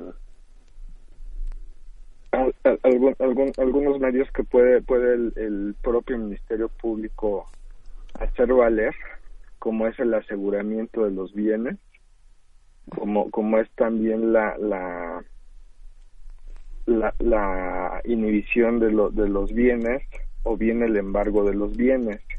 Y en estos procedimientos si el ministerio público considera que, que es prudente hacer la venta anticipada de estos bienes, pues lo va, lo va a llevar a cabo. Obviamente en, la demanda respectiva pues tiene que poner todos los argumentos que le, que le llevaron a, a realizar esta venta anticipada de los bienes. Hay puntos polémicos y quisiera escuchar eh, para ti cuáles son esos, digamos, focos rojos que debemos eh, estar observando, pero hay uno eh, que en lo particular ha sonado bastante, que es el tema de que la sentencia, al final de un juicio penal, la sentencia pudiera no ser condenatoria, que no se eh, que no resultara responsable de los cargos la persona a la que se le están incautando esos bienes o que están relacionados con ese con esa actividad ilícita. Qué decir de esto qué, qué es lo que pasa porque nos estás comentando que estos bienes en determinado momento podrían ser pienso yo, subastados, digamos, en estas subastas que ha llevado a cabo el gobierno actual, estos bienes podrían estar en ese pues en esos procesos, en esos procedimientos. Sin embargo, eh, se habla de que cuando se tiene una, una sentencia que no es condenatoria, este proceso continúa. ¿Cómo, cómo es? ¿Cómo entenderlo? Sí, digamos que este, este mecanismo de extinción de dominio es paralelo al, al, a la demanda penal o al proceso penal. Como bien comentábamos, este proceso lo inicia el Ministerio Público y como parte de las medidas de apremio que puede llevar a cabo eran las que te comentaba, el aseguramiento de los bienes, el embargo o la inhibición. Y en estos puede llevarse a cabo la venta anticipada de los bienes. ¿Qué sucede con esto? Que incluso cuando no haya una resolución del juicio penal, pues los bienes pudieran haber sido ya vendidos y cuando se obtenga la, la, resolución del juicio es posible que el demandado no sea no sea culpable. En este caso ahí ahí hay una, inconsistencia que incluso desató el debate en el propio Congreso donde las diputadas Villavicencio y Cloutier señalaban que pues esta esta propia esta ley podría ser incluso revertida en tribunales porque atenta contra derechos humanos en el en el principio del derecho a un juicio justo y a la presunción de inocencia. Por otra parte al obtenerse una sentencia definitiva que que no sea en contra del demandado y ya se hubieran vendido los bienes pues el, el el Estado tendría que que pagar pagar e incluso indemnizar al, al, demandado por por haberse adelantado a la a la venta de los bienes o por haber ejecutado la la, la, venta de estos bienes la enajenación de estos bienes que es una entre otras inconsistencias porque también por ahí por ahí señalaba o hemos visto que en, en, toda la tipificación de los hechos que generan la extinción de dominio de las actividades, pues es, es una es muy amplia y, y, el menú de los delitos puede puede resultar un poquito ambiguo y queda esto a, discrecionalidad del Ministerio Público en encuadrar cualquier acción de un ciudadano en estos supuestos. Eh, para ello, pues tendrían que ser bastante eh, estudiosos y tener la preparación y capacitación para poder llegar a encuadrar perfectamente estos hechos y no caer en, riesgos, ¿no? Y que muchos ciudadanos, sin aún ser declarados en, culpables judicialmente, pierdan sus bienes. Sí, ¿y qué pasa con los bienes, digamos, de personas que están, este, digamos, como en propiedades eh, que, están compartidas con sus hijos, con su esposa, con sus padres. Este, hay varias figuras este, que, que, lo que lo tienen, varias figuras jurídicas que protegen, por ejemplo, no sé, como coaseguros, cosas así. ¿Qué pasa, qué pasa en esos, en esos territorios? Sí, bueno, en, eso, en, esos supuestos, en esos territorios, eh, la, la propia ley ha señalado que, que que no se pierde que no se pierde el, el derecho de la autoridad de, de aplicar la extinción de dominio y que y que es eh, y que no caduque ese derecho incluso por aquellos bienes que se hubieran obtenido con recursos de procedencia ilícita con anterioridad a la a la a la entrada en vigor de, de esta ley. Por ahí eh, señala incluso la, la propia ley que la que para, para aquellos eh, bienes con destinación ilícita, la acción eh, podría prescribir en 20 años. Aún en caso en que la muerte de quien hubiera encontrado, de, quien se hubiera encontrado sujeto de investigación o proceso penal no anula la extinción de dominio. y, y, y se prevén las que las consecuencias subsisten aún contra los herederos. De ahí se, se, puede hacer notar que incluso eh, aquellos bienes que pueden estar en un proceso de sucesión o aquellos bienes que, que pueden estar en una figura de copropiedad y que se hubieran adquirido eh, con anterioridad a la entrada en vigor de esta ley, pues van a seguir, van a van a ser perseguidos por la propia autoridad. Sí, es retroactiva, o sea, todo lo que hay atrás va, va, va, va dentro del mismo saco, ¿no? Exactamente, esta ley es retroactiva, que es uno de los de, de las cualidades, digamos, que tiene. Es decir, no es de aquí para adelante, sino que también eh, va a perseguir bienes que se hubieran obtenido con anterioridad a la entrada en vigor de esta ley. ¿Qué nos está diciendo esta la aprobación de esta ley acerca de las preocupaciones del gobierno del gobierno federal eh, frente al combate a la delincuencia organizada, el combate a la corrupción? ¿Qué es lo que están queriendo sanear o qué lagunas están queriendo queriendo llenar? Eh, ¿qué, qué, qué va a cambiar? Sí, mira, este, este tema de la extinción de dominio no es nuevo. Incluso se tiene ya una ley federal desde 2000, que desde 2008 ya se había legislado con la intención de hacer reglamentario el artículo 22 constitucional, que igualmente abre la puerta para quitar el dominio, usufructo y disposición de bienes a quienes adquirieron producto de actos de procedencia ilícita. Y como bien comentas, pues esta, esta ley nace para derogar la anterior como respuesta a, a, la, a la inquietud de toda la población en relación con la recuperación princip- principalmente de los bienes que se que se han llevado por actos de corrupción o que se han perdido por actos de, de corrupción. También es, es eh, importante hacer notar que esta ley viene también como como respuesta a, a señalamientos que han hecho instituciones como el Grupo de Acción Financiera Internacional, eh, otros grupos de expertos internacionales, en relación con recomendaciones y evaluaciones que han hecho a los miembros de la comunidad internacional, entre ellos México, sobre la prevención y combate al fenómeno del lavado de dinero. En sus informes han señalado que los resultados de la valoración del desempeño de México en esta materia ha sido deficiente. Si bien México cuenta con un marco bastante importante, un marco jurídico institucional, los resultados de las políticas antilavado y de recuperación de activos han sido deficientes. Y eh, también si, si revisamos un poco la exposición de motivos de esta nueva ley, pues habla de que en México la recuperación de activos se lleva fundamentalmente a cabo mediante tres procesos que se reconocen en el marco jurídico mexicano, que es el decomiso, el abandono y la extinción de dominio.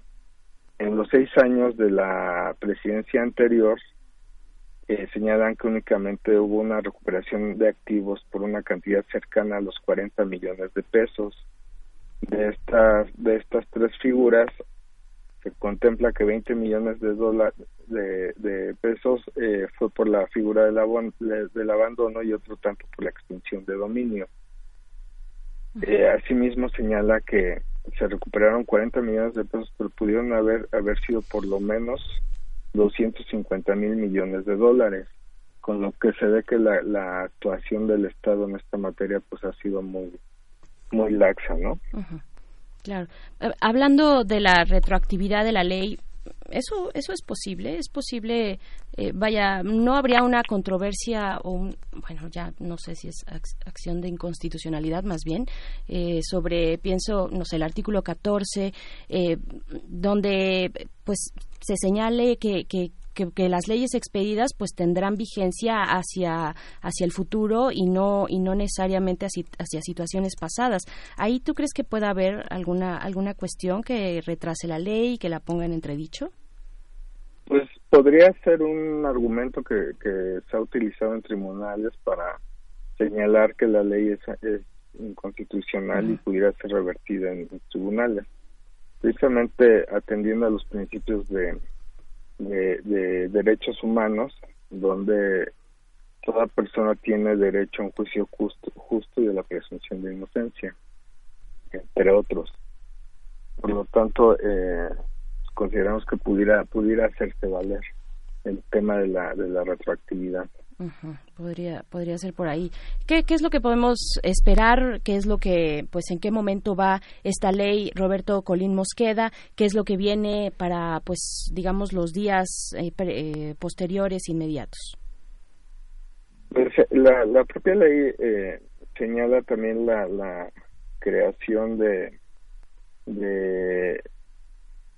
de un gabinete social de la presidencia de la República que es por ejemplo la que se va a encargar de, señalar la, disposición de los bienes se, se, se tiene que organizar así como también eh, el Instituto de Administración de Bienes y Activos en sustitución del Servicio de Administración y Enajenación de Bienes. Por ahí todavía hay, hay que hacer algunas eh, organizaciones o reorganizaciones en el propio Estado a fin de regular esta, esta, esta figura.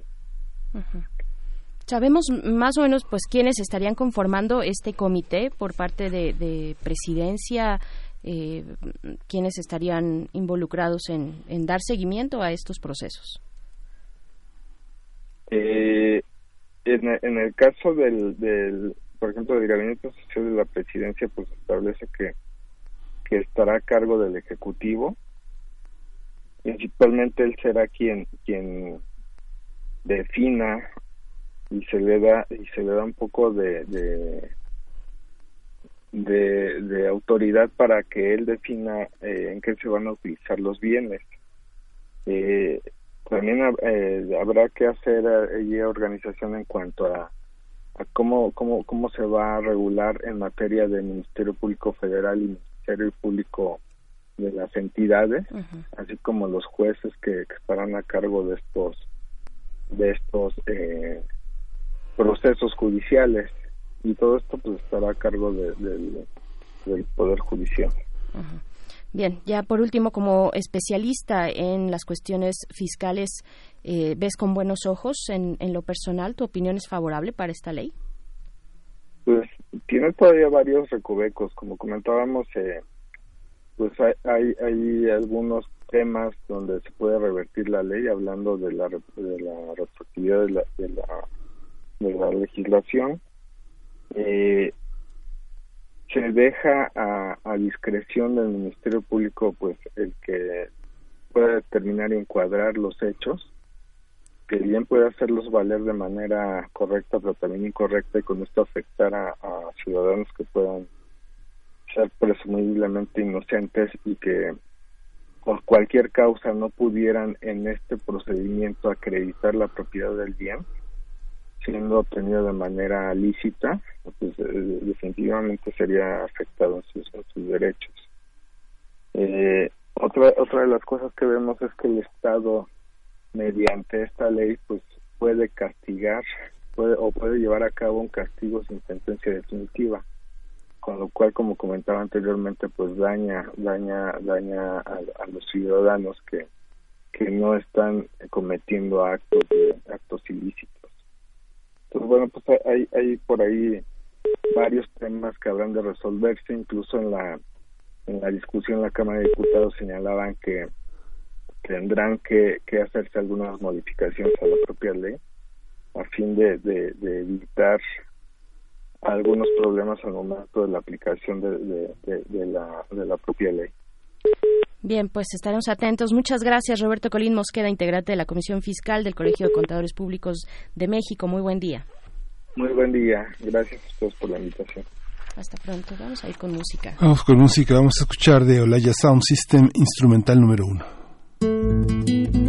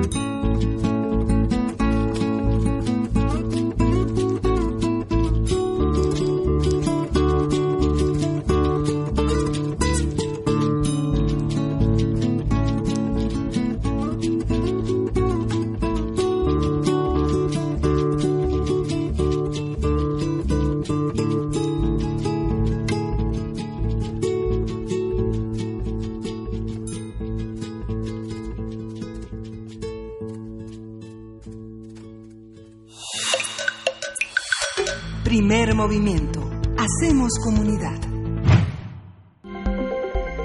Nota Internacional. El socialista Pedro Sánchez fracasó el pasado jueves en el proceso de investidura para formar gobierno no alcanzar una alianza con otros partidos, lo cual abre la posibilidad de nuevas elecciones. Con 155 votos en contra y 124 a favor, 67 abstenciones, el Parlamento de, de España negó por segunda vez en una semana la investidura a Sánchez. A pesar de haber sido la opción más votada en los pasados comicios, el Partido Socialista Obrero Español no logró la mayoría y buscó el apoyo de otras fuerzas políticas muy minoritarias, pero las negociaciones con Unidas Podemos se vinieron abajo la noche del pasado miércoles. Conversaremos sobre la situación de Pedro Sánchez en España, qué sucede, cómo leerla y qué dice de la Organización de Fuerzas Políticas en España. Para ello nos acompaña Luis Guacuja, quien es responsable del programa de estudios sobre la Unión Europea del posgrado de la UNAM. Bienvenido, Luis Guacuja. Muy buenos días, qué gusto saludarte de nuevo. ¿Qué tal, Berenice? Buen día. Saludos, Miguel Ángel. Buenos Saludos días. a todo el auditorio. Gracias. Pues, ¿qué estamos, qué estamos viendo en España? ¿Qué está pasando? Bueno, eh, vivimos una, una parálisis eh, muy complicada que tiene distintas causas y también distintos efectos.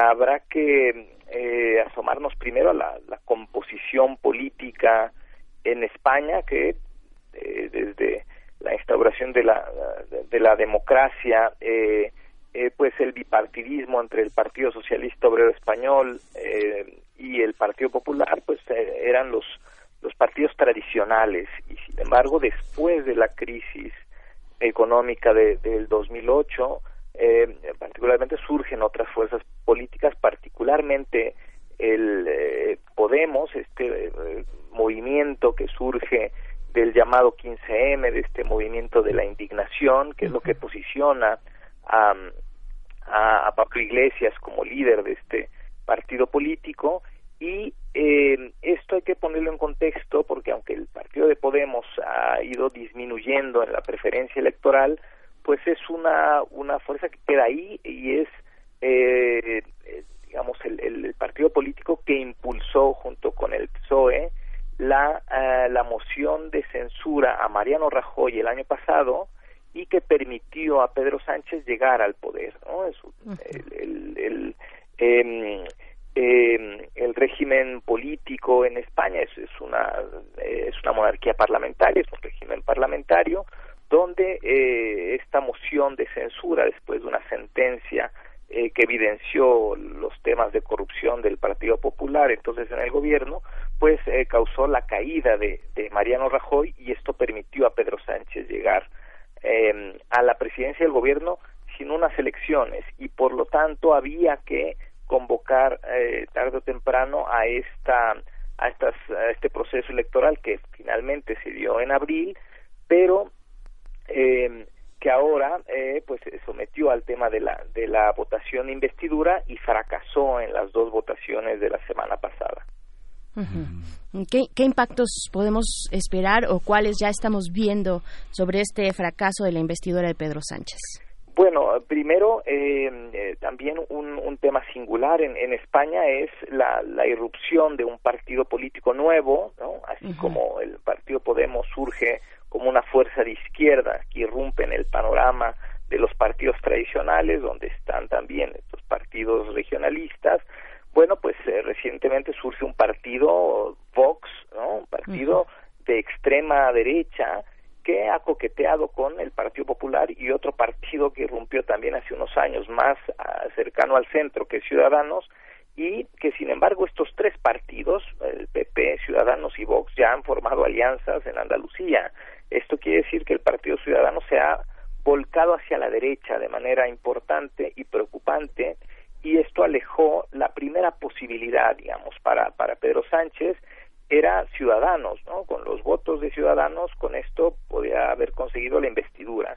Sin embargo, este alejamiento del centro del, Partido de Ciudadanos eh, rompió esa posibilidad de inicio y la opción que daba eh, de el PSOE con Podemos y con otros partidos regionalistas, vascos y catalanes, para poder tener la investidura. ¿no? Esto no se consiguió en dos votaciones. La primera eh, se requería la mayoría absoluta, del 50% más uno, mm, fracasó en la segunda investidura. Se preveía que podía eh, llegarse a un acuerdo, pero fracasó, ¿no? Fue una, sesión, la del jueves, bastante eh, evidente, donde la ruptura se dio incluso de manera eh, un poco obscena por insultos, descalificaciones, evidencias de conversaciones privadas y se rompió el diálogo entre los socialistas y Podemos. Eh, la votación pues volvió a negarle la posibilidad a Pedro Sánchez de, la investidura y con esto lo que sigue es eh, el 23 de septiembre tendría que haber otra sesión de investidura y si fracasa la formación de gobierno como ahora, pues tendrá que convocarse a nuevas elecciones en el mes de noviembre. Esto sería también, eh, digamos, eh, bastante lamentable porque serían las cuartas elecciones eh, generales en cuatro años. ¿no? Hay una parálisis eh, política importante, digo, las cosas siguen caminando, pero hay otras que quedan en medio y eh, eh, hablemos, por ejemplo, del entorno europeo, donde pues ah, se requieren nuevos liderazgos, donde Pedro Sánchez había llegado después de las elecciones eh, generales de, de, abril, fueron las europeas de mayo y eh, el Partido Socialista Obrero Español aportó la mayor cantidad de eurodiputados al Parlamento Europeo. Esto no es cosa menor y por eso eh, Pedro Sánchez se sentó en la mesa de negociación con Merkel, con Macron, con otros líderes europeos, eh, pero ahí también hay que recordar que fracasó Pedro Sánchez, no pudo cabildear bien para lograr una mejor posición para los socialistas eh, dentro de los nuevos liderazgos. Parece que eh, Pedro Sánchez es un, es un líder carismático, es un líder eh, joven, innovador, pero de repente eh, esta parte le falla, la parte de la negociación, ya lo vimos en Europa y ahora en España. Es un fracaso principalmente para él, ¿no? Y los sondeos marcan que la gente lo ve como un fracaso. ¿Qué significa esto? Que si eh, España se va a unas nuevas elecciones, lo más probable es que los electores le cobren la factura a Podemos y principalmente al Partido Socialista, con lo cual eh, la victoria para el Partido Popular sería más probable ¿no? y se perdería una oportunidad histórica para que la izquierda gobernara nuevamente España. Y tuvieron una presencia determinante en Europa en ese sentido, ¿no? Todavía, todavía en un largo tiempo. Exactamente, porque aunque Pedro Sánchez sigue como presidente en funciones, sí, pero esto lo está debilitando no solo en España, sino también en Europa.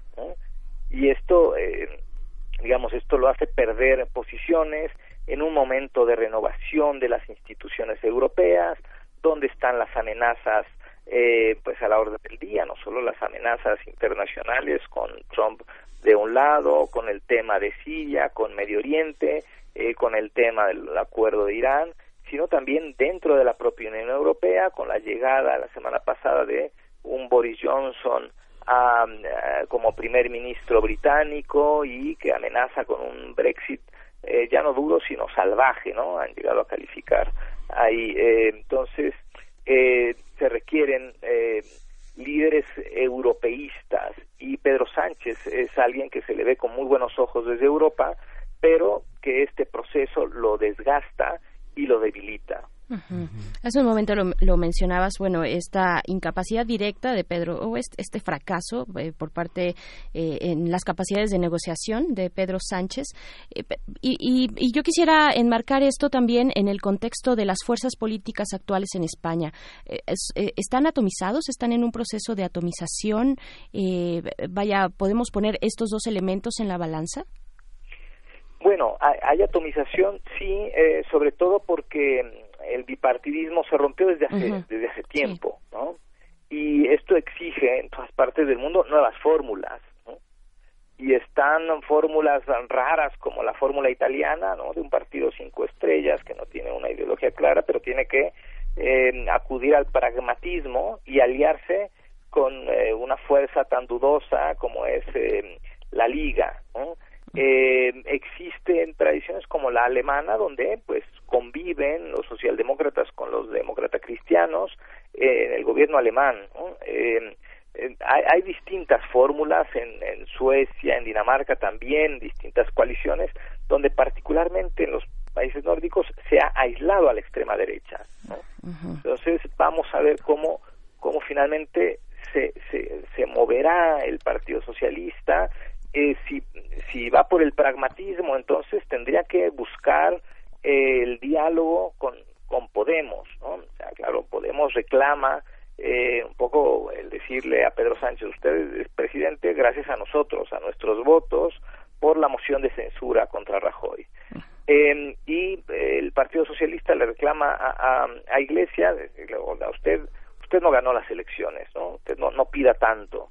A ver, debe haber un diálogo, debe haber eh, concesiones, por supuesto, eh, en la perspectiva histórica, no nada más inmediata.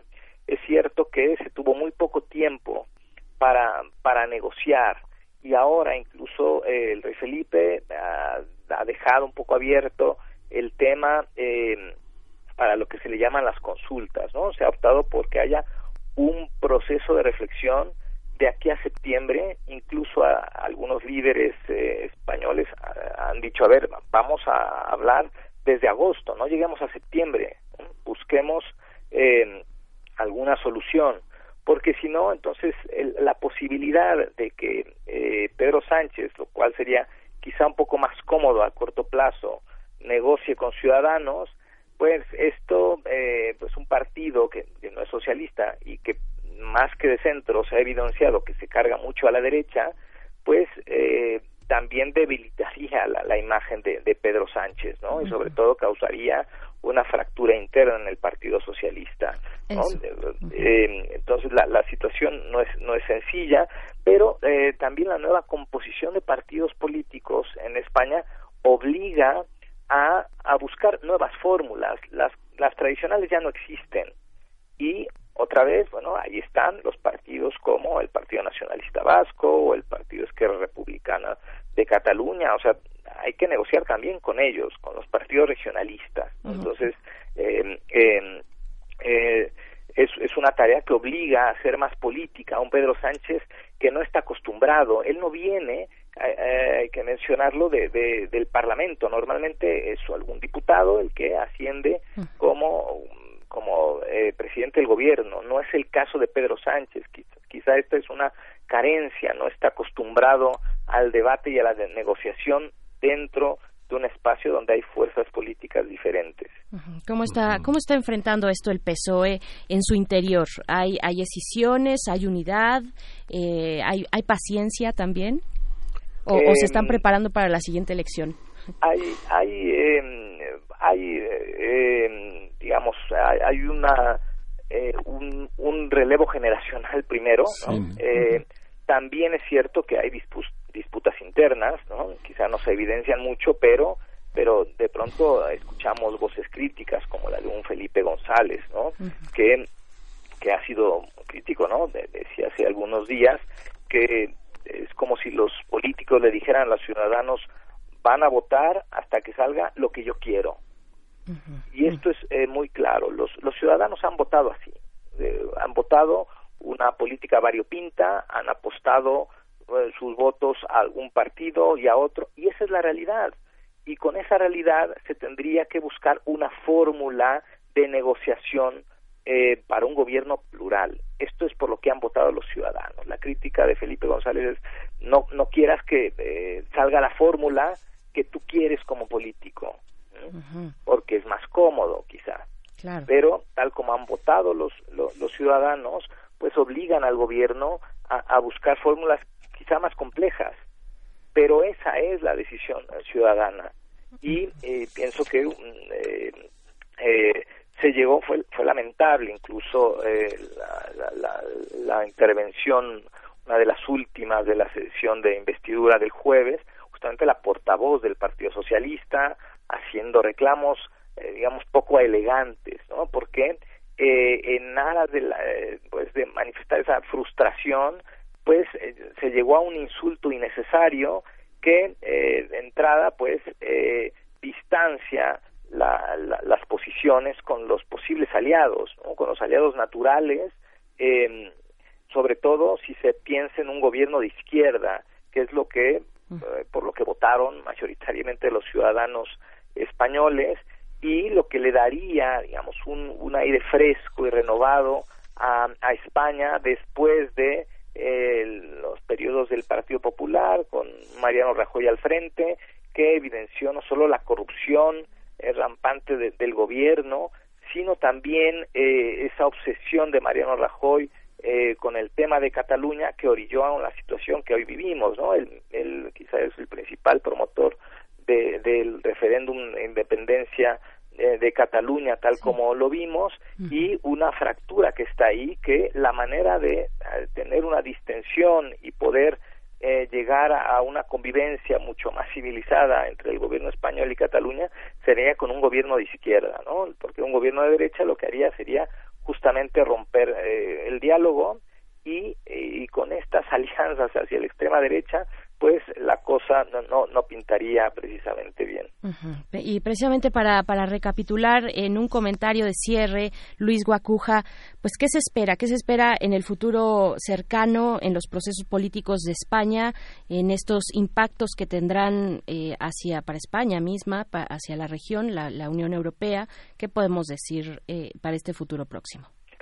Bueno, pues ha- habrá que esperar. Yo, esperaría que hubiese un poquito más altura de miras de los políticos en, en España y que se animaran a buscar eh, fórmulas eh, más innovadoras, eh, quizá incómodas de momento, pero pues ahí está la política, buscar los consensos y buscar eh, los espacios que eh, yo, yo esperaría o confiaría que hubiese este acercamiento no solo entre el PSOE y, y, y Podemos, sino entre el PSOE y eh, los partidos eh, nacionalistas eh, cuyos votos necesitaría para eh, la investidura, ¿no? Eh, si se diera esto en septiembre. Yo veo, es una posibilidad también, que al final Pedro Sánchez busque nuevamente a Ciudadanos, pero es un, un Pedro Sánchez más débil, que tendrá que ceder más quizá ante Ciudadanos y, y quizá ante el Partido Popular. Eh, Esta, esta opción quizá es más, es más fácil, pero a la larga le va a cobrar eh, la factura al Partido Socialista. Eh, llegar a unas cuartas elecciones en el mes de noviembre sería lamentable. El ciudadano ya está harto, está cansado de estar yendo a votar a, a cada rato, ¿no? Eh, y y sobre todo la- el desgaste que está viviendo Pedro Sánchez también es una eh, también lo debilita no solo frente a Europa sino frente al, al, mundo en general no tendría que eh, pensar mucho más a futuro y yo esperaría que eh, que esto no se extienda más porque esta extensión esta incertidumbre de gobierno pues no le hace bien ni España y tampoco Europa en este momento particularmente Claro, claro, que, que se pongan ya de acuerdo, que, que encuentren esta forma de, de los acuerdos y se pongan a trabajar y a gobernar, ¿no? Exactamente. Es la exigencia. Luis Guacuja, pues te agradecemos mucho este comentario en esta mañana para la audiencia de Primer Movimiento. Muchísimas gracias, un abrazo. Con todo Gracias, gracias Luis. Pues, Luis Guacuja, responsable del programa de estudios de la Unión Europea del posgrado de la UNAM. Y vamos a ir con música, son las 8 con 56 minutos de la mañana. Esto es de Brendan Perry, la canción es Utopia.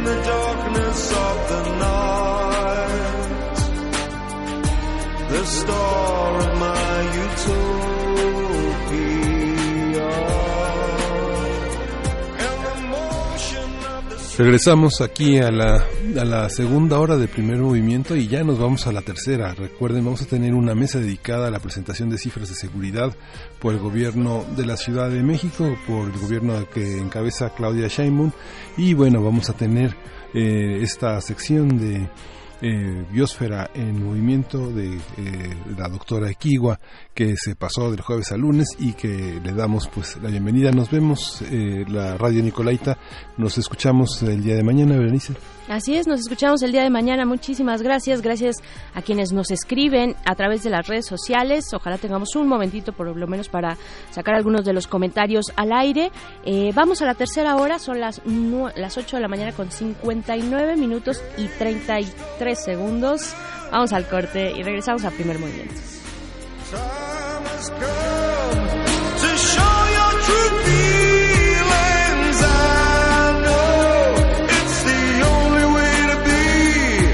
When the same old feelings come over me.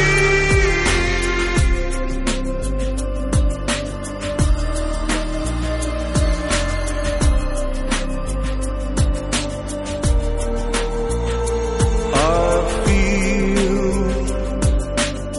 greater than the sum of all my parts. A space jockey from a dystopia.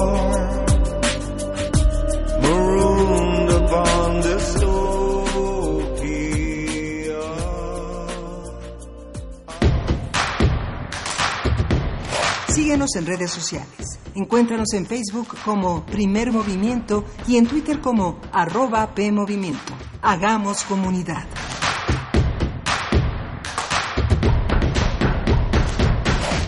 Teatro Gótico y Radio UNAM presentan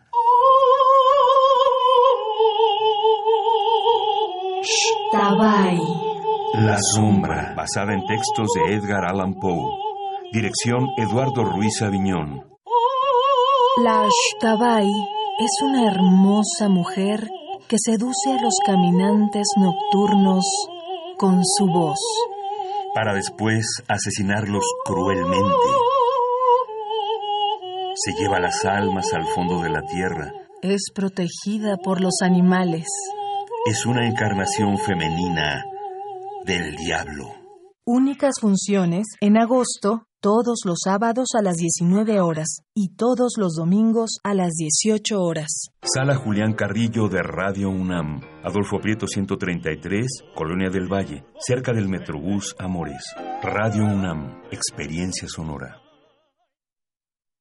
En México está creciendo la esperanza, un movimiento que se vuelve cada día más grande con la honestidad, las propuestas y la alegría de nuestra gente. Estamos unidos y eso nos hace más fuertes para transformar lo que parecía imposible cambiar. En cada ciudad, en todas las regiones, somos más los mexicanos con Morena y contigo seremos la mayoría que va a comenzar un nuevo capítulo en la historia de México. Vente a Morena, la esperanza de México. Juntos haremos historia. Niños, ya están las palomitas. ¡Ay, otra vez series! Sí, otra vez. Ya chole, son vacaciones. Este verano la Secretaría de Cultura te ofrece opciones para que tus vacaciones sean divertidas y enriquecedoras. Asiste a los recintos culturales de todo el país y disfruta de música en vivo, cine, talleres, conferencias y mucho más. Actívate, no hagas lo mismo de siempre, porque estas vacaciones, el verano, es cultura. Secretaría de Cultura. Gobierno de México. Dos viejos rivales del crimen, Doña X y el Güero, deben unirse para eliminar a la nueva competencia que amenaza con sacarlos del negocio. Los martes de teatro de Radio UNAM te invitamos a ver el quinto y último capítulo de la saga teatral Contra Confianza. Por Confianza, de Iván Arismendi Galeno. Dirección David Gerse Kiautlet. Todos los martes de agosto a las 20 horas en la sala Julián Carrillo de Radio UNAM. Adolfo Prieto 133 Colonia del Valle, cerca del Metrobús Amores. Entrada libre. El crimen es de quien lo trabaja. Radio UNAM. Experiencia sonora.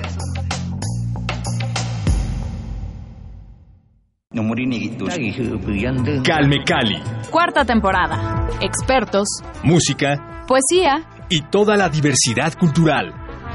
Estreno próximo primero de agosto a las 10 horas por el 96.1 de FM. Retransmisión domingos 15.30 horas. Radio UNAM. Experiencia sonora.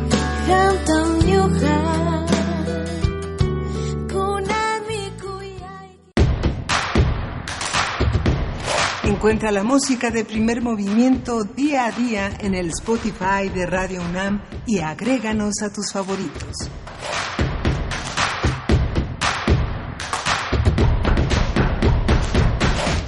Hola, muy buenos días. Estamos de vuelta en primer movimiento aquí en la cabina de Radio UNAM. Transmitimos a través del 96.1 de FM.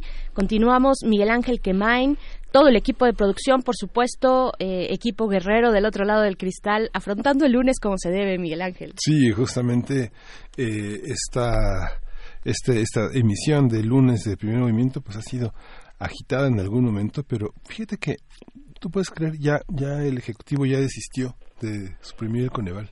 Qué bueno, ¿no? Lo convencieron ya de que sí funciona. Eh, después de una irada confrontación con el ex titular del Coneval que desmintió al presidente en la difusión de sus ingresos en, en Songolica, en Veracruz, fue muy fuerte la descalificación que hizo de unas, de unas cifras eh, interesantes, escandalosas sobre el abuso que el, gobierno del Coneval había, ejercido, pero bueno, finalmente, después de un análisis y de la respuesta, pues valiente de, eh, de eh, Hernández, eh, hubo una visión que cambió todo el tema alrededor de, de, este de esta descalificación tan fuerte que bueno Hernández Licona Gonzalo Hernández Licona eh, no ganaba los 220 mil pesos que dijo el presidente en Songolica tratando como de otra vez a mano alzada decir quiénes conocían el, el Coneval y quienes no, ¿no? Eh, la confusión de las instituciones que se encargan de paliar la pobreza como era la Secretaría de Desarrollo Social el sexenio pasado y las que lo analizan, las que contribuyen a que los programas sean eh, viables para un México que está más eh, aterrizado en cuanto al análisis. La necesidad de no fusionar estos dos análisis, estos dos, estas dos visiones del INEGI y Coneval, que son dos visiones distintas. Uno es cuantitativa, se dedica al registro de la estadística, y la otra a la interpretación y al análisis. Eh, qué bueno que eh, el presidente desistió de esta descalificación tan fuerte, fue porque finalmente eh, la lectura es pongan todos sus barbas a remojar eh, de una de una cosa tan tan tan intensa, tan fuerte. Este bueno, qué bueno que un organismo como el Coneval continuará porque de alguna manera también el signo es el respeto a la autonomía de varias instituciones que son importantes para entender qué pasa con el país. ¿no? Por supuesto. La última palabra la tienen ustedes. Ahí están nuestras redes sociales. Es un tema que tiene muchos niveles, me parece, de análisis. Eh, para ustedes, ¿cuál es? ¿Cuál es el punto? Si desaparecer eh, a instancias que, bueno, desaparecer o señalar a instancias que tal vez no han resultado tan eficaces en sus tareas, ese es el tema, o, o, bien que no han representado un cambio en sus ámbitos, o por el otro lado, que, el que al presidente tal vez le estorben los organismos autónomos y que los ve irrelevantes para coadyuvar en el ejercicio del gobierno. ¿De qué estamos hablando? Porque también hay que decir que, eh, bueno, estas cifras de los, creo que hay, lo que hay que buscar y hay que tener mucha precisión es sobre los ingresos de el ahora eh, expresidente, bueno, el ex coordinador del, del Coneval, de Gonzalo Hernández Licona, si a los que se hace referencia el presidente eran, son aquellos que, que tuvieron lugar antes de diciembre de 2018 eh, antes de que llegara esta modificación a los ingresos de los servidores públicos, si es esa a la cifra a la que se está refiriendo, o lo que vino ya después, donde efectivamente Hernández Licona pues tiene la razón, eh, ya con los em, con todos los impuestos eh, retirados, pues no sería más de lo que gana el presidente. Entonces, bueno, ¿Qué, qué, qué está pasando por ahí? Eh, ¿Cuál es esta relación que tiene el presidente con el INAI, con el INE, que ya no existe, con el INEGI, con la Comisión Nacional de Derechos Humanos, todos estos organismos autónomos a los que se les redujo el presupuesto por parte de la austeridad republicana, pero pues hay un tema, un tema de eficiencia también eh, y, otro y un tema político también sobre el ejercicio del gobierno. Sabemos que al presidente pues tiene todo un proyecto, eh, lo está llevando a cabo eh, a pesar de muchas cosas, eh, a pesar tal vez de críticas, algunas de, buena y otras de mala fe, pero qué es lo que hay detrás detrás de esta discusión del Coneval me parece muy relevante eh, que, ilustra además una situación mucho más amplia. Ahí están nuestras redes sociales arroba p movimiento en Twitter primer movimiento UNAM en Facebook. Y algunos de los comentarios Miguel Ángel que ya nos han llegado bueno, le, mandamos, como siempre, eh, saludos a Mayra Elizondo, que está eh, siempre saludándonos, siempre atenta a la escucha de la radiodifusora universitaria. R. Guillermo también, buenos días. Nos, nos dice Xochitl, eh, arroba gitanerías, nos dice, increíble que no se ha aprendido en los partidos de izquierda, de centro derecha, en los últimos años, sin llegar a un acuerdo, dando paso a más espacios o quizá al mandato de la ultraderecha como Vox, ¿no? Eh, otros Trumps, nos dice Xochitl, esto por el tema de la falta de gobierno de Pedro Sánchez, este, esta crisis política, crisis de gobierno por la que atraviesa eh, España y que tuvimos la oportunidad de conversar con Luis Guacuja al final de la hora anterior pues bueno, ahí están, ahí están los comentarios. Eh, gracias, gracias por escribirnos. Muy buenos días. Vamos a decirles, antes de irnos a la poesía necesaria, queremos decirles que Primer Movimiento está llegando a su quinto aniversario. Estamos muy contentos de que así sea un aniversario que se hace en comunidad con todos y todas ustedes. Esto, pues lo vamos a, a festejar el 9 de agosto de 7 a 10 de la mañana, como es nuestro horario habitual en la sala Julián Carrillo. La entrada es libre. Vengan la sala Julián Carrillo está aquí eh, en Adolfo Prieto 133 en la colonia del Valle. Pues vamos a estar poco a poco les vamos a decir de qué se trata, pero la invitación está ahí para que lo aparten en su agenda. Sí, el aniversario se cumple el 4 de agosto, pero este como es domingo, pues lo vamos a recorrer al viernes para poder seguirnos eh, desde las 10 de la mañana hasta las 5 de la mañana del domingo. Ahí está la invitación. Nos dará de verdad muchísimo gusto estar eh, con ustedes, eh, poder vernos a las caras, eh, poder encontrarnos de esa manera en la sala Julián Carrillo el próximo 9 de agosto. Y pues bueno, dicho esto, hecha la invitación, vámonos a la poesía necesaria. Primer movimiento. Hacemos comunidad. Es hora de poesía necesaria. Y en este día de lunes vamos a escuchar la poesía de Antonio Cisneros, poeta peruano perteneciente a la generación de los 60, de los años 60 en Perú. Se le conoce también como con el seudónimo de El oso hormiguero.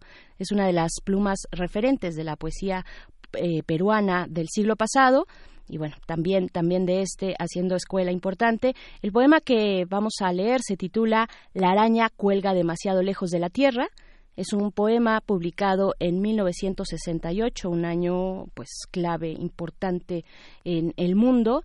Eh, un poema que viene incluido en Canto Ceremonial por un oso hormiguero, un eh, poemario que le ganó el premio Casa de las Américas en Cuba del mismo año, 1968. En la música, algo de la banda rusa de post-punk Motorama. La canción que vamos a escuchar es Wind in Her Hair. Eh, yo pensaba sonar esta, esta canción, compartirla con ustedes, porque pensé que iba a estar un poco más nublado y pues el humor de Motorama se presta para eso, pero al rato, al rato vendrá la lluvia, espero no, no invocarla con esto. Se prevé que para la tarde en la Ciudad de México tengamos algunas lluvias eh, en, la, en la capital. Y pues bueno, vamos, vamos con esto, que es eh, La araña cuelga demasiado lejos de la tierra, del el poeta peruano Antonio Antonio Cisneros. La araña cuelga demasiado lejos de la tierra. Tiene ocho patas peludas y rápidas como las mías, y tiene mal humor y puede ser grosera como yo, y tiene un sexo y una hembra o macho. Es difícil saberlo en las arañas, y dos o tres amigos. Desde hace algunos años almuerza todo lo que se enreda en su tela, y su apetito es casi como el mío, aunque yo pelo los animales antes de morderlos, y soy desordenado, la araña cuelga demasiado lejos de la tierra y ha de morir en su redonda casa de saliva. Y yo cuelgo demasiado lejos de la tierra, pero eso me preocupa. Quisiera caminar alegremente unos cuantos kilómetros sobre los gordos pastos antes de que me entierren, y esa será mi habilidad.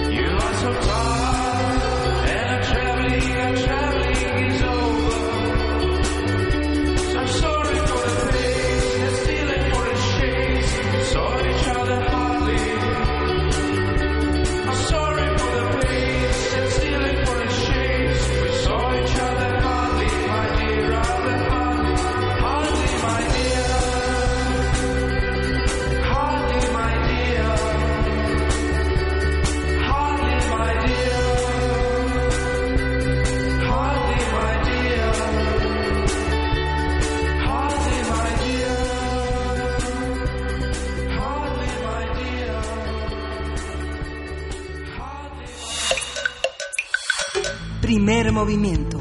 Hacemos comunidad. La mesa del día. En enero pasado, Claudia Sheinbaum, jefa de gobierno capitalino, dio a conocer la estrategia de seguridad en la Ciudad de México para reducir los índices delictivos. Sheinbaum dijo que los resultados comenzarán a verse en un año y anunció que retomarían los gabinetes de seguridad ciudadana en las 70 coordinaciones territoriales, así como en las 16 alcaldías. Además, para reforzar su estrategia, la jefa de gobierno informó hace algunos días de la entrada de la Guardia Nacional en ocho alcaldías de la Ciudad de México. La actual administración también ha señalado que durante el gobierno de Miguel Ángel Mancera las cifras de delitos de alto impacto fueron maquilladas, por lo que interpuso una denuncia en la Fiscalía General de la República.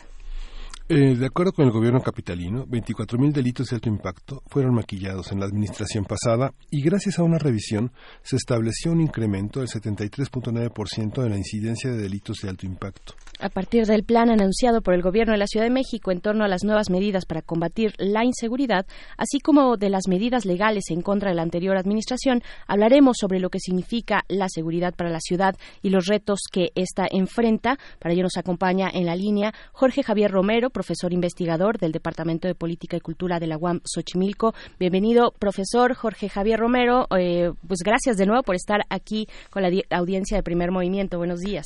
Al contrario, buenos días, qué gusto estar con ustedes de nuevo. Gracias. Gracias. Pues cómo cómo leer esta situación, la situación de la inseguridad en la Ciudad de México. Eh, tuvimos un fin de semana bastante violento eh, en, la zona de Tepito, por ejemplo, varios homicidios en la Ciudad de México y en el país. Tenemos también esta cuestión de la cifra negra, ya la, la vieja conocida, estas cifras truqueadas también. En fin, ¿cuál es el panorama que afronta la Ciudad de México? Pues la Ciudad de México está viviendo el reflejo de la situación que, vive todo el país. En efecto, un tema muy importante es que el gobierno anterior, el gobierno de Miguel Ángel Mancera, se dedicó a tratar de ocultar la realidad de la violencia y la inseguridad en la Ciudad de México, con el argumento insistente y machacón de que en, en la Ciudad de México no había pues, eh, presencia del crimen organizado, lo cual era absolutamente absurdo y por supuesto el nuevo gobierno se enfrenta al hecho de que hay una cifra negra, una cifra oculta de, de tanto de, de, delitos de alto impacto que reflejan el estado general de la violencia de la ciudad, como de otros indicadores que el gobierno de, de Mancera ocultó. Ese es un punto de partida que ya este, dificulta las cosas para el gobierno de la ciudad, porque en el momento en que se empieza a reflejar una cifra que espero que sea mucho más fidedigna de, de homicidios, de perdón, de delitos de alto impacto, pues parece que la que la violencia se ha desatado este, y que ha incrementado sustancialmente. Uh -huh. Yo creo que el incremento es proporcional al que está ocurriendo en todo el país, que de por sí es muy, muy grave. ¿no? Es decir, esta cifra del 73.9% en, la, en el incremento de la incidencia delictiva, de delitos de, de, alto impacto, tendría que ver con el panorama en general que está viviendo, y lo sabemos, este, distintos puntos, Michoacán, eh, Tamaulipas, Guerrero, en fin, eh, distintos estados de la República y zonas de la, de la República tendría que ver con eso, eh, pero, pero cómo combinar también esta parte de las cifras maquilladas del gobierno anterior. Sí, sí, es verdad. ¿No? Cifras Es- es por ahí. maquilladas del gobierno anterior lo que hicieron fue ocultar una situación que ya de suyo era bastante grave en la Ciudad de México. Ahora pare- con- eh, parece ser que tenemos mayor transparencia y este y, y cifras mucho más fidedignas. ¿no? Entonces tenemos una visión más real de lo que está ocurriendo. El gobierno anterior trató de, de mostrar un panorama que este que era falso. Entonces, ah, pues ahora frente a esto es frente a lo que hay que tomar medidas y este y hay que enfrentar la situación con una reforma profunda de todas las estructuras de seguridad, ¿no? Desde, la, desde, el sexen- desde la administración de López Obrador en la Ciudad de México, después eh, la de eh, Alejandro Encin, eh, Marcelo Ebrard, y Alejandro Encinas y después Marcelo Ebrard, se sentaron las bases para una reforma a la seguridad en la Ciudad de México. Hoy priva el, el tema de la espacialidad. ¿Qué, qué significa esta, esta, este proyecto de recuperar la ciudad a través de la, de la separación en cinco zonas, 16 regiones, 73 sectores, 847 cuadrantes? ¿Esta idea del espacio es una metodología propicia? ¿Es una, es, es una realidad que paliará el fenómeno de la delincuencia, de la inseguridad? Bueno, hay que ver, hay que ver si tiene realmente efectos. Por supuesto que el, la intención es tener una seguridad focalizada este con, con, este, con proximidad no con proximidad a la ciudadanía sin embargo para que funcione en realidad hace falta reformas profundas de dos cuerpos. Por supuesto la policía, se ha dicho mucho que la policía de la Ciudad de México empezó a reformarse desde los tiempos en los que Marcelo Ebrard era secretario de Seguridad Pública en el gobierno de Andrés Manuel López Obrador, pero en realidad esto no ha sido así. En realidad la policía que tenemos es esencialmente la misma que hemos tenido pues desde los tiempos de Uruchurtu, ¿no? De 95, Una policía digamos corrupta, sí. ¿no? Una policía que, que este que sigue vendiendo protecciones particulares que sigue este eh, eh, cobrando de manera este privada por por sus servicios este y que y que sigue siendo tremendamente ineficaz. Entonces eh, por supuesto que la policía necesitaría una reforma profunda pero en efecto la policía al menos tiene conocimiento de lo que ocurre, ¿no? La policía local tiene conocimiento de lo que ocurre, tiene este presencia en los lugares donde donde hay incidencia del crimen, está ahí, vende protección particular, negocia la desobediencia de la ley, pero está ahí. Pero el otro gran problema que tenemos es un problema nacional y que en la Ciudad de México se refleja de manera este, especialmente grave, que es el hecho de que, de, de que la Fiscalía, es decir, lo que hasta ahora han sido las Procuradurías, que están en proceso de transformación en nuevas Fiscalías, pues son eh, organismos muy poco capacitados técnicamente y que además este, no se apoyan, no, no hay un vínculo orgánico este eh, funcional entre las policías y las y, la y la procuraduría ahora en proceso de transformación de fiscalía. Incluso con la reforma hacia el sistema de justicia penal acusatorio lo que necesitaríamos ahí es una es un cambio en las fiscalías donde las fiscalías se apoyaran constantemente en una policía que no solo hiciera tareas de prevención sino también de investigación.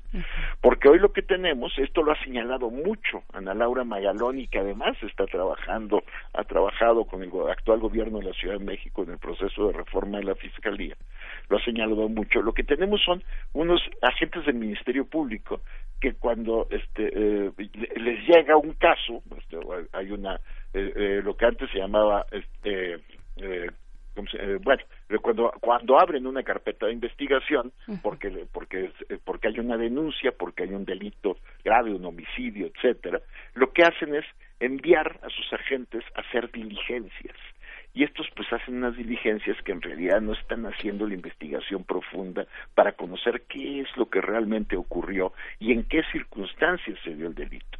Porque esa es una tarea que deberían estar haciendo las policías. Entonces tenemos un muy mal diseño institucional de la seguridad en todo el país y por supuesto en la Ciudad de México. Ese es el diseño institucional que tendríamos que estar cambiando. Policías que tuvieran, por supuesto, este, cuerpos de prevención, de presencia física, pero también este, eh, cuerpos de investigación que tuvieran la información de los cuerpos de presencia física en los lugares, que estuvieran vinculados a la, a la sociedad y a las comunidades y que es, y de eso abrevara este la fiscalía a la hora de, de, de formar sus casos, de nutrir sus carpetas de investigación para presentar los delitos ante los jueces. Porque el, el gran problema que tenemos es la impunidad, es la impunidad y este hecho que tenemos policías que en lugar de cumplir su tarea de manera profesional lo que hacen es vender protecciones particulares a ciertos grupos y negociar la desobediencia de la ley. Esto lo sabemos de, cualquier ciudadano de la Ciudad de México lo conoce cuando sale a la calle y tiene un- una y comete una infracción de, de, tránsito y, y, y tiene contacto con la policía. Inmediatamente lo que se trata es de negociar la desobediencia de la ley. Bueno, eso que es el caso es de, de la vida cotidiana que no tiene que ver con los delitos de alto impacto, se refleja también en los delitos de alto impacto. Mientras no que transformemos eso, pues la inseguridad en la Ciudad de México seguirá siendo, eh, creciendo, ¿no? Además, esto hay que añadirle el gran problema del crimen organizado que por supuesto también en la Ciudad de México tiene actuación y porque aquí hay un gran mercado, un mar- gran mercado para para este para lo- lo- para los productos para todos los productos clandestinos que son los que maneja el crimen organizado, ¿no? De todo tipo. También frente a eso se necesita este una reforma institucional seria que parta además, en primer lugar, de una regulación adecuada de las drogas. La mejor manera de ir debilitando el crimen organizado es quitarle ese negocio que ha sido el que le ha generado este, un, eh, la acumulación originaria, ¿no? Con el cual han podido comprar armamento y reclutar personal. Tenemos que avanzar a la regulación sensata de las drogas de tal manera que ese ya no sea un negocio del crimen organizado, eh, una regulación diferenciada dependiendo de cada tipo de drogas, donde además echen a andar estrategias de reducción de daño para, para reducir los consumos más peligrosos y demás. Eso es un tema que está vinculado estrechamente a los temas de seguridad en el país y que, y que no se puede seguir este, aplazando. Pero no es el único problema que, este, eh, que, que genera crimen organizado, ¿no? Tenemos trata de personas, tenemos muchísimos otros delitos que siguen siendo este, explotados por el crimen organizado y frente a eso hay que tener estrategias específicas de, de, este, de actuación, pero sin una fiscalía seria, si toda estrategia de seguridad va a ser este, inútil. Es decir, tendríamos que tener fiscalías, ministerios públicos, casi casi a nivel de, de investigadores, de especialistas en ciencias periciales. Tendríamos que hablar también de los incentivos que, que, que reciben las policías, las condiciones de trabajo eh, y de vida con la que cuentan los cuerpos policíacos en todo el país, no solo en la Ciudad de México. Tendríamos que hablar de la regulación de sustancias eh, prohibidas, en fin, y, y además de otros temas que aquello que este nuevo gobierno le ha llamado eh, atacar las causas, ¿no? Las cuestiones de, pues, básicas de derechos, de acceso a la salud, a la vivienda, a la cultura, eh, al deporte, que algunos se mencionan en la introducción de esta, de esta estrategia, eh, de este plan y, y los ejes, pero, pero no viene ya más aterrizado, creo yo, o tú cómo lo ves, en los ejes de la estrategia. Eh, eh, carece, carece este, esta estrategia del gobierno capitalino de estos elementos que nos has planteado. Yo creo que, que el asunto central está en que eh, en abordar la reforma estructural de la policía y de la fiscalía, porque el problema central de la, de la delincuencia es la impunidad. Evidentemente, si, si, se, si se mejoran las condiciones sociales, evidentemente si se mejoran las condiciones eh, ambientales de la ciudad, no me refiero a las a las que se, a las de la contaminación, sino eh, la existencia de alumbrado público, de servicios, de, de, infraestructura. Sí, por supuesto, si se mejoran las condiciones de vida de la, de la gente, habrá menos menos espacio para la delincuencia. Pero lo fundamental es acabar con la impunidad. Este, está muy bien hacer un diseño de, de, de proximidad en la atención a los delitos, se, se, necesita que esté presente el Estado y que esa presencia este, eh, eh, genere vínculos con la comunidad. Eso es muy, muy importante, pero eso, esos vínculos tienen que basarse en una policía que no sea venal, es decir, una policía que, que no se dedique a extorsionar o a, co a cobrar particularmente por protecciones precisamente a los delincuentes y que no se dedique a negociar la desobediencia, ¿no? Que eso es lo que uh -huh. Tradicionalmente conocemos como mordida, pues eso es negociación de la desobediencia. Entonces, tenemos un gran problema de agencia en la seguridad pública en el país y este la Ciudad de México, por supuesto, es, es un espejo claro de esto y lo que necesitamos es resolver ese problema de agencia. Uh -huh. Todo lo demás está muy bien, es complementario, pues tenemos uh -huh. que toma, tomar en cuenta experiencias como las de Palermo, donde Leoluca Orlando, cuando fue alcalde, se dedicó precisamente a sanear los espacios públicos, a generar espacios de, de, de de esparcimiento para los jóvenes, a mejorar el alumbrado, a mejorar la infraestructura. Eso es, por supuesto que contribuye a disminuir la inseguridad. Pero mientras la impunidad se mantenga alta y mientras en México lo que ocurra sea que la desobediencia de la ley se negocia directamente con los agentes del Estado, entonces no vamos a reducir la inseguridad porque la impunidad va a seguir siendo enorme. Y una cosa que es que en la que hay que poner atención y este y subrayar una y otra vez el populismo punitivo no resuelve el problema de inseguridad, no baja la violencia, no baja uh -huh. los delitos. Uh -huh. Esa idea de que lo que tenemos que hacer es aumentar las penas es simplemente un despropósito. Lo único para lo que sirve es para llenar las cárceles de pobres. ¿no? Y siguen Entonces, operando desde ahí. Eh, sí. además, y siguen los operando grupos. desde ahí, claro, los, sí. los delincuentes siguen operando desde ahí, pero además se llenan las cárceles de pobres. Sí. Eso no resuelve el problema. todas estas ideas de que lo que tenemos que hacer es aumentar las penas o este aumentar los delitos que requieren de entrada este, prisión preventiva, lo que hace es que en México tengamos cárceles llenas de gente que este, a la que no se le respeta la presunción de inocencia y que este, están ahí sin juicio. y, este, y eso no resuelve para nada los problemas de inseguridad. Lo único que hace es eso, meter gente pobre a la cárcel. Es que justo... Y, este, y eso, en general, lo que hace es formar nuevos delincuentes. No, no tenemos que irnos por el lado del populismo punitivo y en el gobierno de la ciudad hay esa esa este esa tendencia igual en todo el país no este una y otra vez se oyen voces de que lo que se necesita que eh, bueno Mancera lo dijo cuando era jefe de gobierno y ahora lo dicen otros funcionarios del actual gobierno que el problema es que con el nuevo sistema de justicia penal se abrió la puerta giratoria que hace que los delincuentes entren por un lado y salgan por el otro.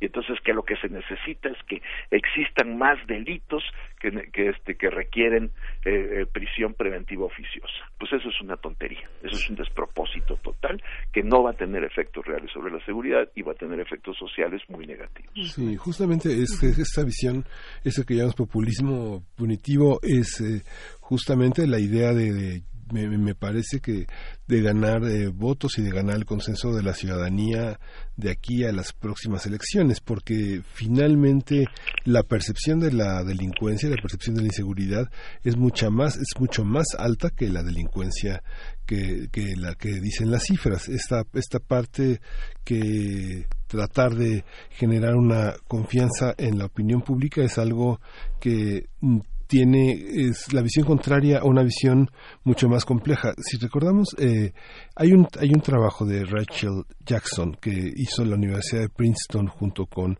una colaboración en el TEC. Es un trabajo muy, muy interesante porque tiene, recoge muchos testimonios. uno de los testimonios interesantes es el de Marcelo Ebrard en las juntas del Gabinete de Seguridad Pública, que eran las, que eran las únicas que eran diarias cuando Andrés Manuel López Obrador era el gobernador de la ciudad. Entonces, esta percepción en la que se vinculaban otros sectores de gobierno con el tema de la inseguridad era una, es una de las, es uno de los signos de identidad de esta, de esta manera de gobernar. Desde hace prácticamente 20 años, por 21 años, la Ciudad de México ha estado, digamos, en franca oposición al gobierno federal, salvo la, la, este, la complicidad de Mancera con las autoridades del PRI y, algunos sectores del PAN, pero fundamentalmente ha sido esta oposición. Ahora que la, la Ciudad de México está en alineada con el proyecto de López Obrador, ¿es lo mismo, Jorge? Bueno, este, eh, eh, yo creo que la política de seguridad del actual gobierno federal es también tentaleante y, errática, ¿no? Este, la idea esta de que lo que necesitamos es continuar por el camino de la militarización, aunque ahora sea con un nuevo uniforme, el de la Guardia Nacional, pues yo creo que, que hacer lo mismo con los mismos métodos y con los mismos elementos, pues va a conducir exactamente a los mismos resultados. Y, y, ahora lo que vemos es que esta, que la coincidencia en, en, eh, entre la en, en, el gobierno de la Ciudad de México con el gobierno federal, una de las cosas a las que nos va a llevar es que aquí se despliegue la Guardia Nacional y que empecemos a ver aquí la actuación de esta de esta seguridad militarizada. En, ya, ya, se ha anunciado, ¿no? Que en distintas delegaciones se va a ir desplegando la Guardia Nacional este como como apoyo a la seguridad de la ciudad. Bueno, ahí vamos a empezar a ver cómo esta actuación que ya que ya se ha reflejado en otros lugares del país el, resulta contraproducente. Yo eso, yo creo que eso va, a ser el resultado de esta nueva estrategia, ¿no? Que de, de, meter a la Guardia Nacional a la Ciudad de México. Sabemos cómo actúan los militares en, en seguridad pública y tenemos suficiente evidencia para decir que eso en lugar de reducir la inseguridad aumenta este el carácter violento de muchos delitos. Lo hemos visto en el país, está documentado, hemos escrito sobre eso, hay suficiente evidencia para para saber que ese no es el camino.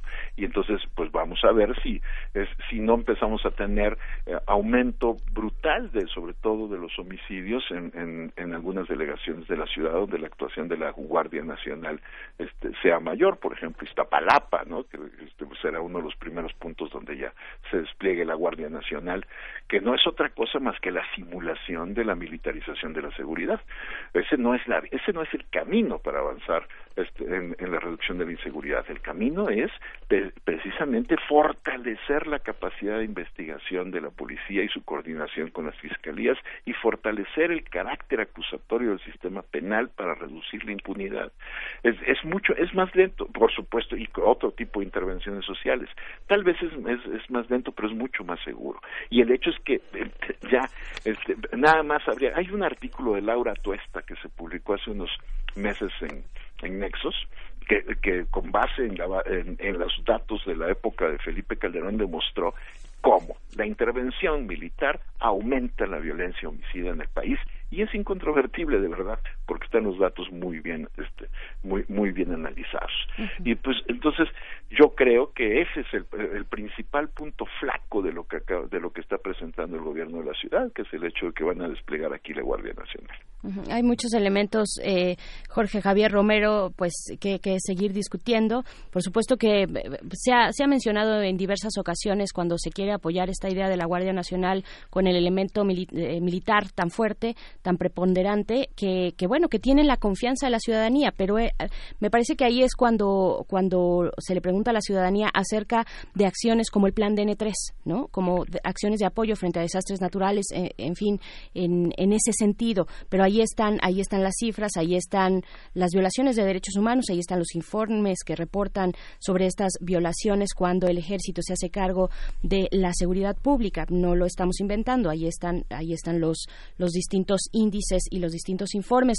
A mí me llama la atención, eh, Jorge, que, que por un lado se le quiere poner esta careta ciudadana a, a- a la ley de seguridad eh, precisamente ciudadana, a toda estrategia, es- esta estrategia de seguridad, el elemento, el componente de la ciudadanía, un Consejo Ciudadano de Seguridad y Justicia, por ejemplo, está presente constantemente por un lado, por otro lado tenemos eh, la presencia de la Guardia de la Guardia Nacional, el fortalecimiento del mando único y en medio esta cuestión de la de la proximidad. ¿No? de la policía de proximidad, de, cercanía con la ciudadanía. ¿Qué implica esa proximidad en un contexto de despliegue de la Guardia Nacional? La proximidad es muy importante, pero lo más importante es que esa proximidad, lo mismo que todas las actuaciones policiales, este, eh, tenga, sean observables. ¿no? Eh, Ernesto López Portillo, por ejemplo, ha insistido una y otra vez en la necesidad de crear observatorios ciudadanos.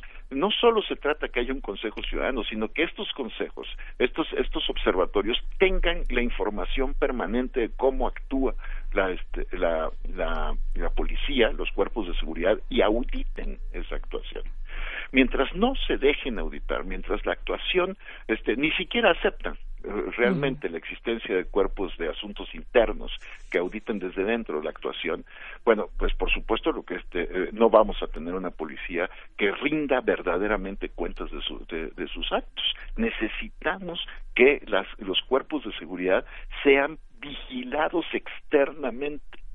Y esa es una cosa a la que se han resistido una y otra vez los cuerpos de seguridad en México y las autoridades se han negado a echar adelante programas reales de, audi- de, de auditoría ciudadana sobre los cuerpos de seguridad. De nada nos sirve que nos digan que ahora sí tenemos cuerpos de seguridad este, eh, que, que tienen proximidad territorial, de nada nos, nos sirve este, que nos digan que van a desplegar tantos o cuantos elementos si la actuación de estos cuerpos es opaca, no rinde cuentas y por lo tanto se presta a violaciones de derechos humanos, a abusos, a venta de protecciones particulares y a negociación de la desobediencia. Mientras es que ahí está la, la debilidad de nuestros cuerpos de seguridad. Son corruptos, para usar es- este, para decirlo en los términos coloquiales. Es decir, cobran mordidas, le venden protección a los delincuentes, este, a- no hacen la tarea de manera que sea auditable por parte de la ciudadanía. ¿no? siguen siendo terriblemente abusivos. Yo mismo he sufrido abuso policial en la época en la que se supone que Marcelo Ebrard estaba reformando la policía de la Ciudad de México cuando él era jefe de la policía, bueno, secretario de seguridad. ¿no? Este, se, se llenaban la boca diciendo que habían hecho las grandes reformas y en realidad la policía seguía siendo la misma de siempre, abusiva con los ciudadanos, este, y eh, protectora de delincuentes y, vende- y, y- y cobradora de, de mordidas. Y eso no se ha modificado. Es decir, es- no se ha modificado en absoluto. El- el- por poner un ejemplo así de la vida cotidiana, un policía preventivo en motocicleta, de los que no tienen derecho a cobrar multa, este, te para porque no traes la calcomanía de la verificación. ¿No? este eh, y te dice pues esto es este eh, eh, esto es corralón bueno pues, pues vamos al corralón vamos a, vamos a eh, no no pero es que es muy tardado Eh, bueno pues entonces qué hacemos llame la grúa ¿Qué hace? no no es que es muy complicado quiere que lo ayude inmediatamente están cobrando mordidas están extorsionando están están este, negociando la desobediencia de la ley. Bueno, si eso es en, las cosas más cotidianas, por supuesto, ¿qué confianza se puede tener en esa policía que es la misma que tenemos desde siempre? En- cuando se dice, cuando se llenan la boca las autoridades diciendo que ahora sí vamos a tener un plan de seguridad efectivo. Pues no, no, eso no, eso no va a ocurrir mientras no sean auditables las acciones de la policía por cuerpos autónomos. Entonces la policía va a seguir actuando como sigue, como, como siempre. ¿No? Bueno, pues ahí está esta lectura, muchos retos en el panorama de la seguridad, todos los retos posibles y los que se van acumulando. Jorge Javier Romero, profesor investigador del Departamento de Cultura y Política de la UAM Xochimilco, muchas gracias por conversar con nosotros este día. Al contrario, muchas gracias a ustedes. Muchas gracias. Vamos a escuchar de Leisure Money.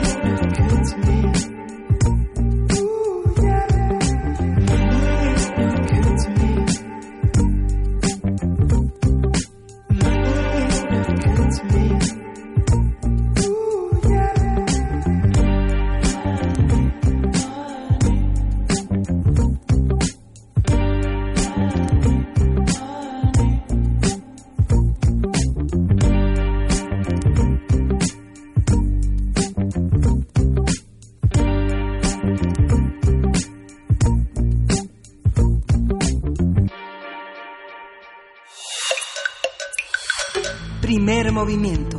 Hacemos comunidad. Biosfera en equilibrio.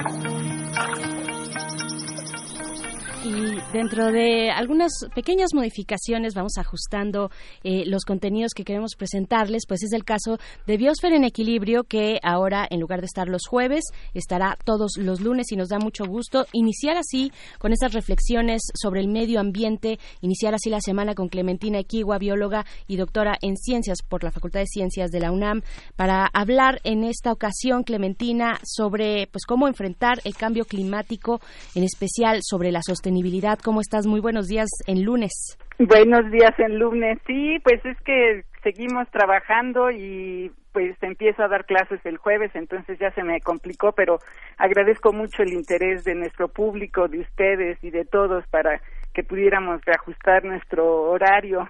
Y sí, en esta ocasión voy a hablar sobre el cambio climático y un poquito qué es lo que puede ser la el futuro, digámoslo así, ¿no? El, el cambio climático, la destrucción de los ecosistemas, el crecimiento de la población humana, la demanda de recursos naturales y, bueno, es, eh, pueden pensar casi cualquier cosa más, son una realidad en la cual están inmersas pues, todas nuestras sociedades.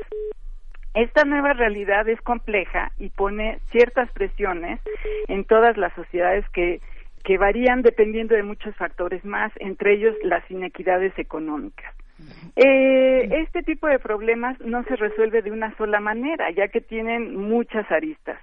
En las ciencias de la sostenibilidad, estos problemas, se, que son complejos por las diversas aristas que tienen, se denominan problemas perversos. Es, es un nombre que me gusta mucho. Y en inglés, bueno, me gusta todavía más porque la palabra es muy bonita, que, que, que son wicked problems.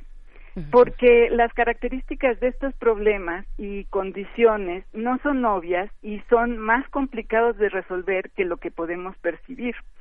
Eh, en inglés la palabra wicked quiere decir retorcido, o sea, como, como algo no, no muy evidente, digamos, eh, eh, algo muy oscuro por ahí, ¿no? En el sentido eh, estricto, los problemas perversos, como decía, no se resuelven, se, se gobiernan y se debe conducir a la mejor eh, situación social a través del buen gobierno. Este es, este es un problema que todos los días lo discutimos. Para lograrlo se necesita, eh, obviamente, de una base legal, eh, dinámica, se necesita de información y de una base técnica.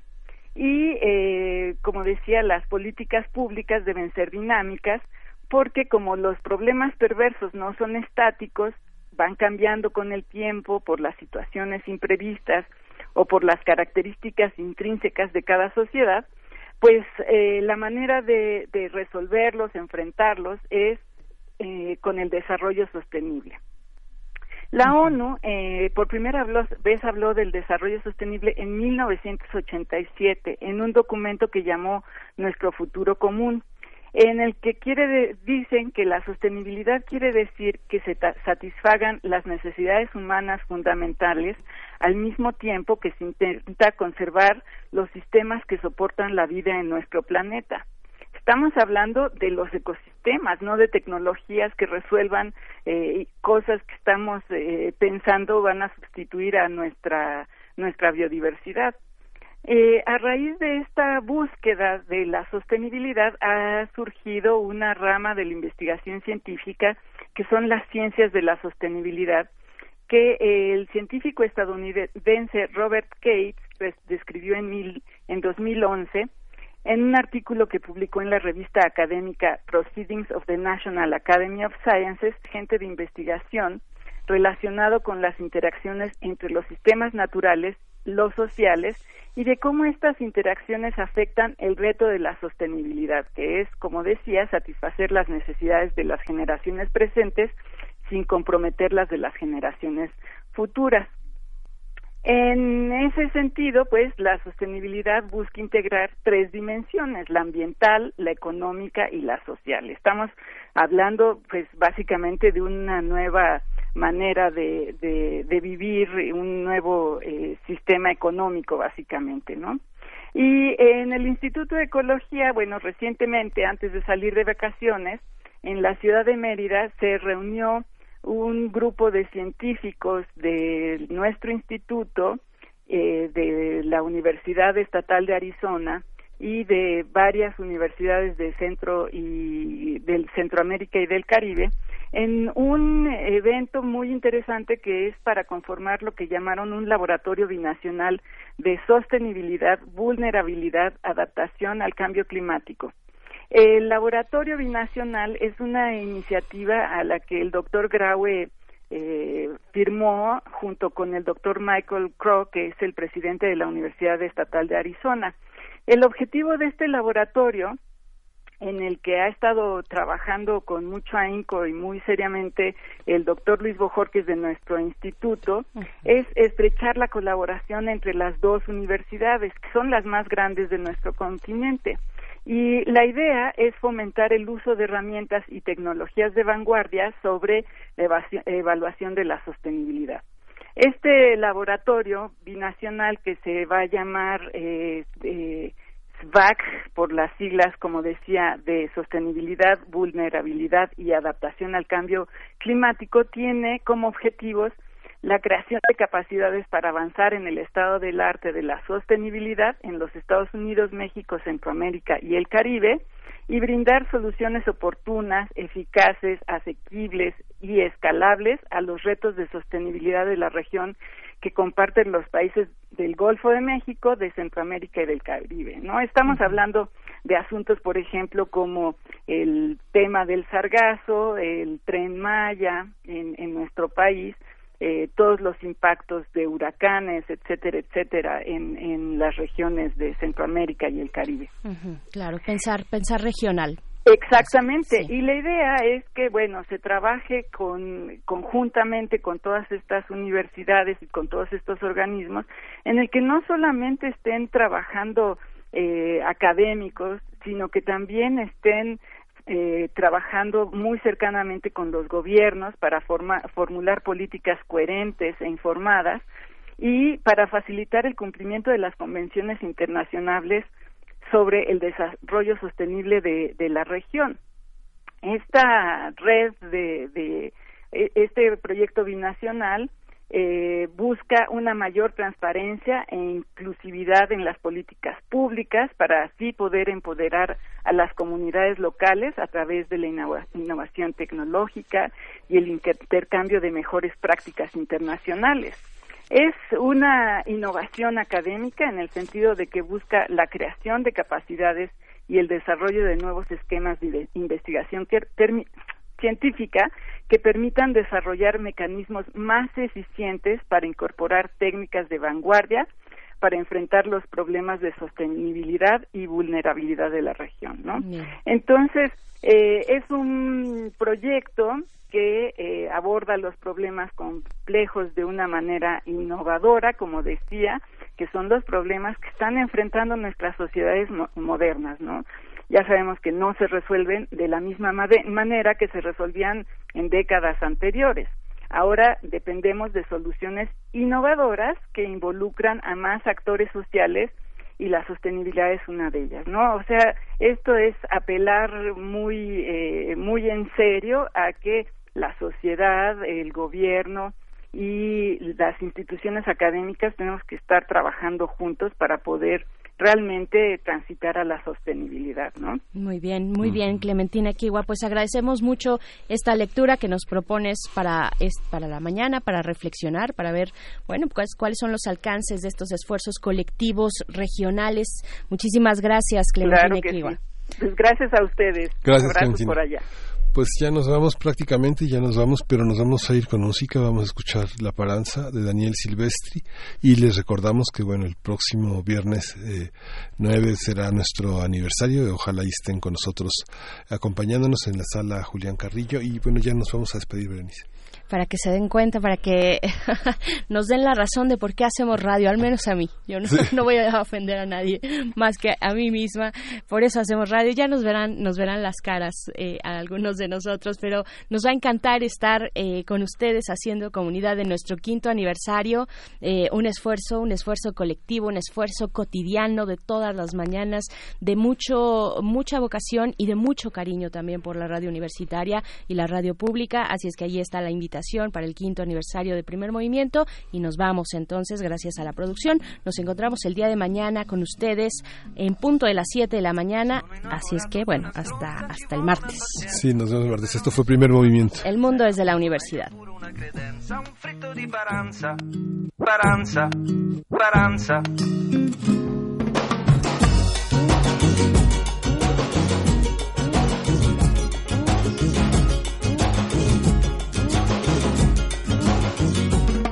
La paranza è una danza che abbia origine sull'isola di Ponza, dove senza concorrenza seppe possa tutta la cittadinanza. È una danza, ma si pensa, rappresenti l'abbandono di una stronza, dal calvario alla partenza, fino al grido conclusivo di esultanza. Uomini, uomini, c'è ancora una speranza. Prima che un gesto vi rovini l'esistenza. Prima che un giudice vi chiami per l'udienza. Vi suggerisco un cambio di residenza. Poi ci vuole solo un poco di pazienza. Qualche mese già nessuno nota più l'assenza. La panacea di tutti i mali è la distanza. E poi ci si consola con la paranza. La paranza è una danza che si balla nella latitanza. Con prudenza, eleganza e con un lento movimento de panza. La paranza è una danza che si balla nella latitanza. Con prudenza, eleganza e con un lento movimento de panza. Così da Genova puoi scendere a Cosenza, come da Brindisi salire su in Brianza. Uno di Cogna andrà a Tolmina in prima istanza, uno di Trapani, forse Provenza. No, no, no, non è possibile, non è raccomandabile fare ritorno al luogo originario di partenza. Ci sono regole precise in latitanza e per resistere c'è la paranza. La paranza è una danza che si balla latitanza. Radio UNAM presentó Primer Movimiento. El mundo desde la universidad.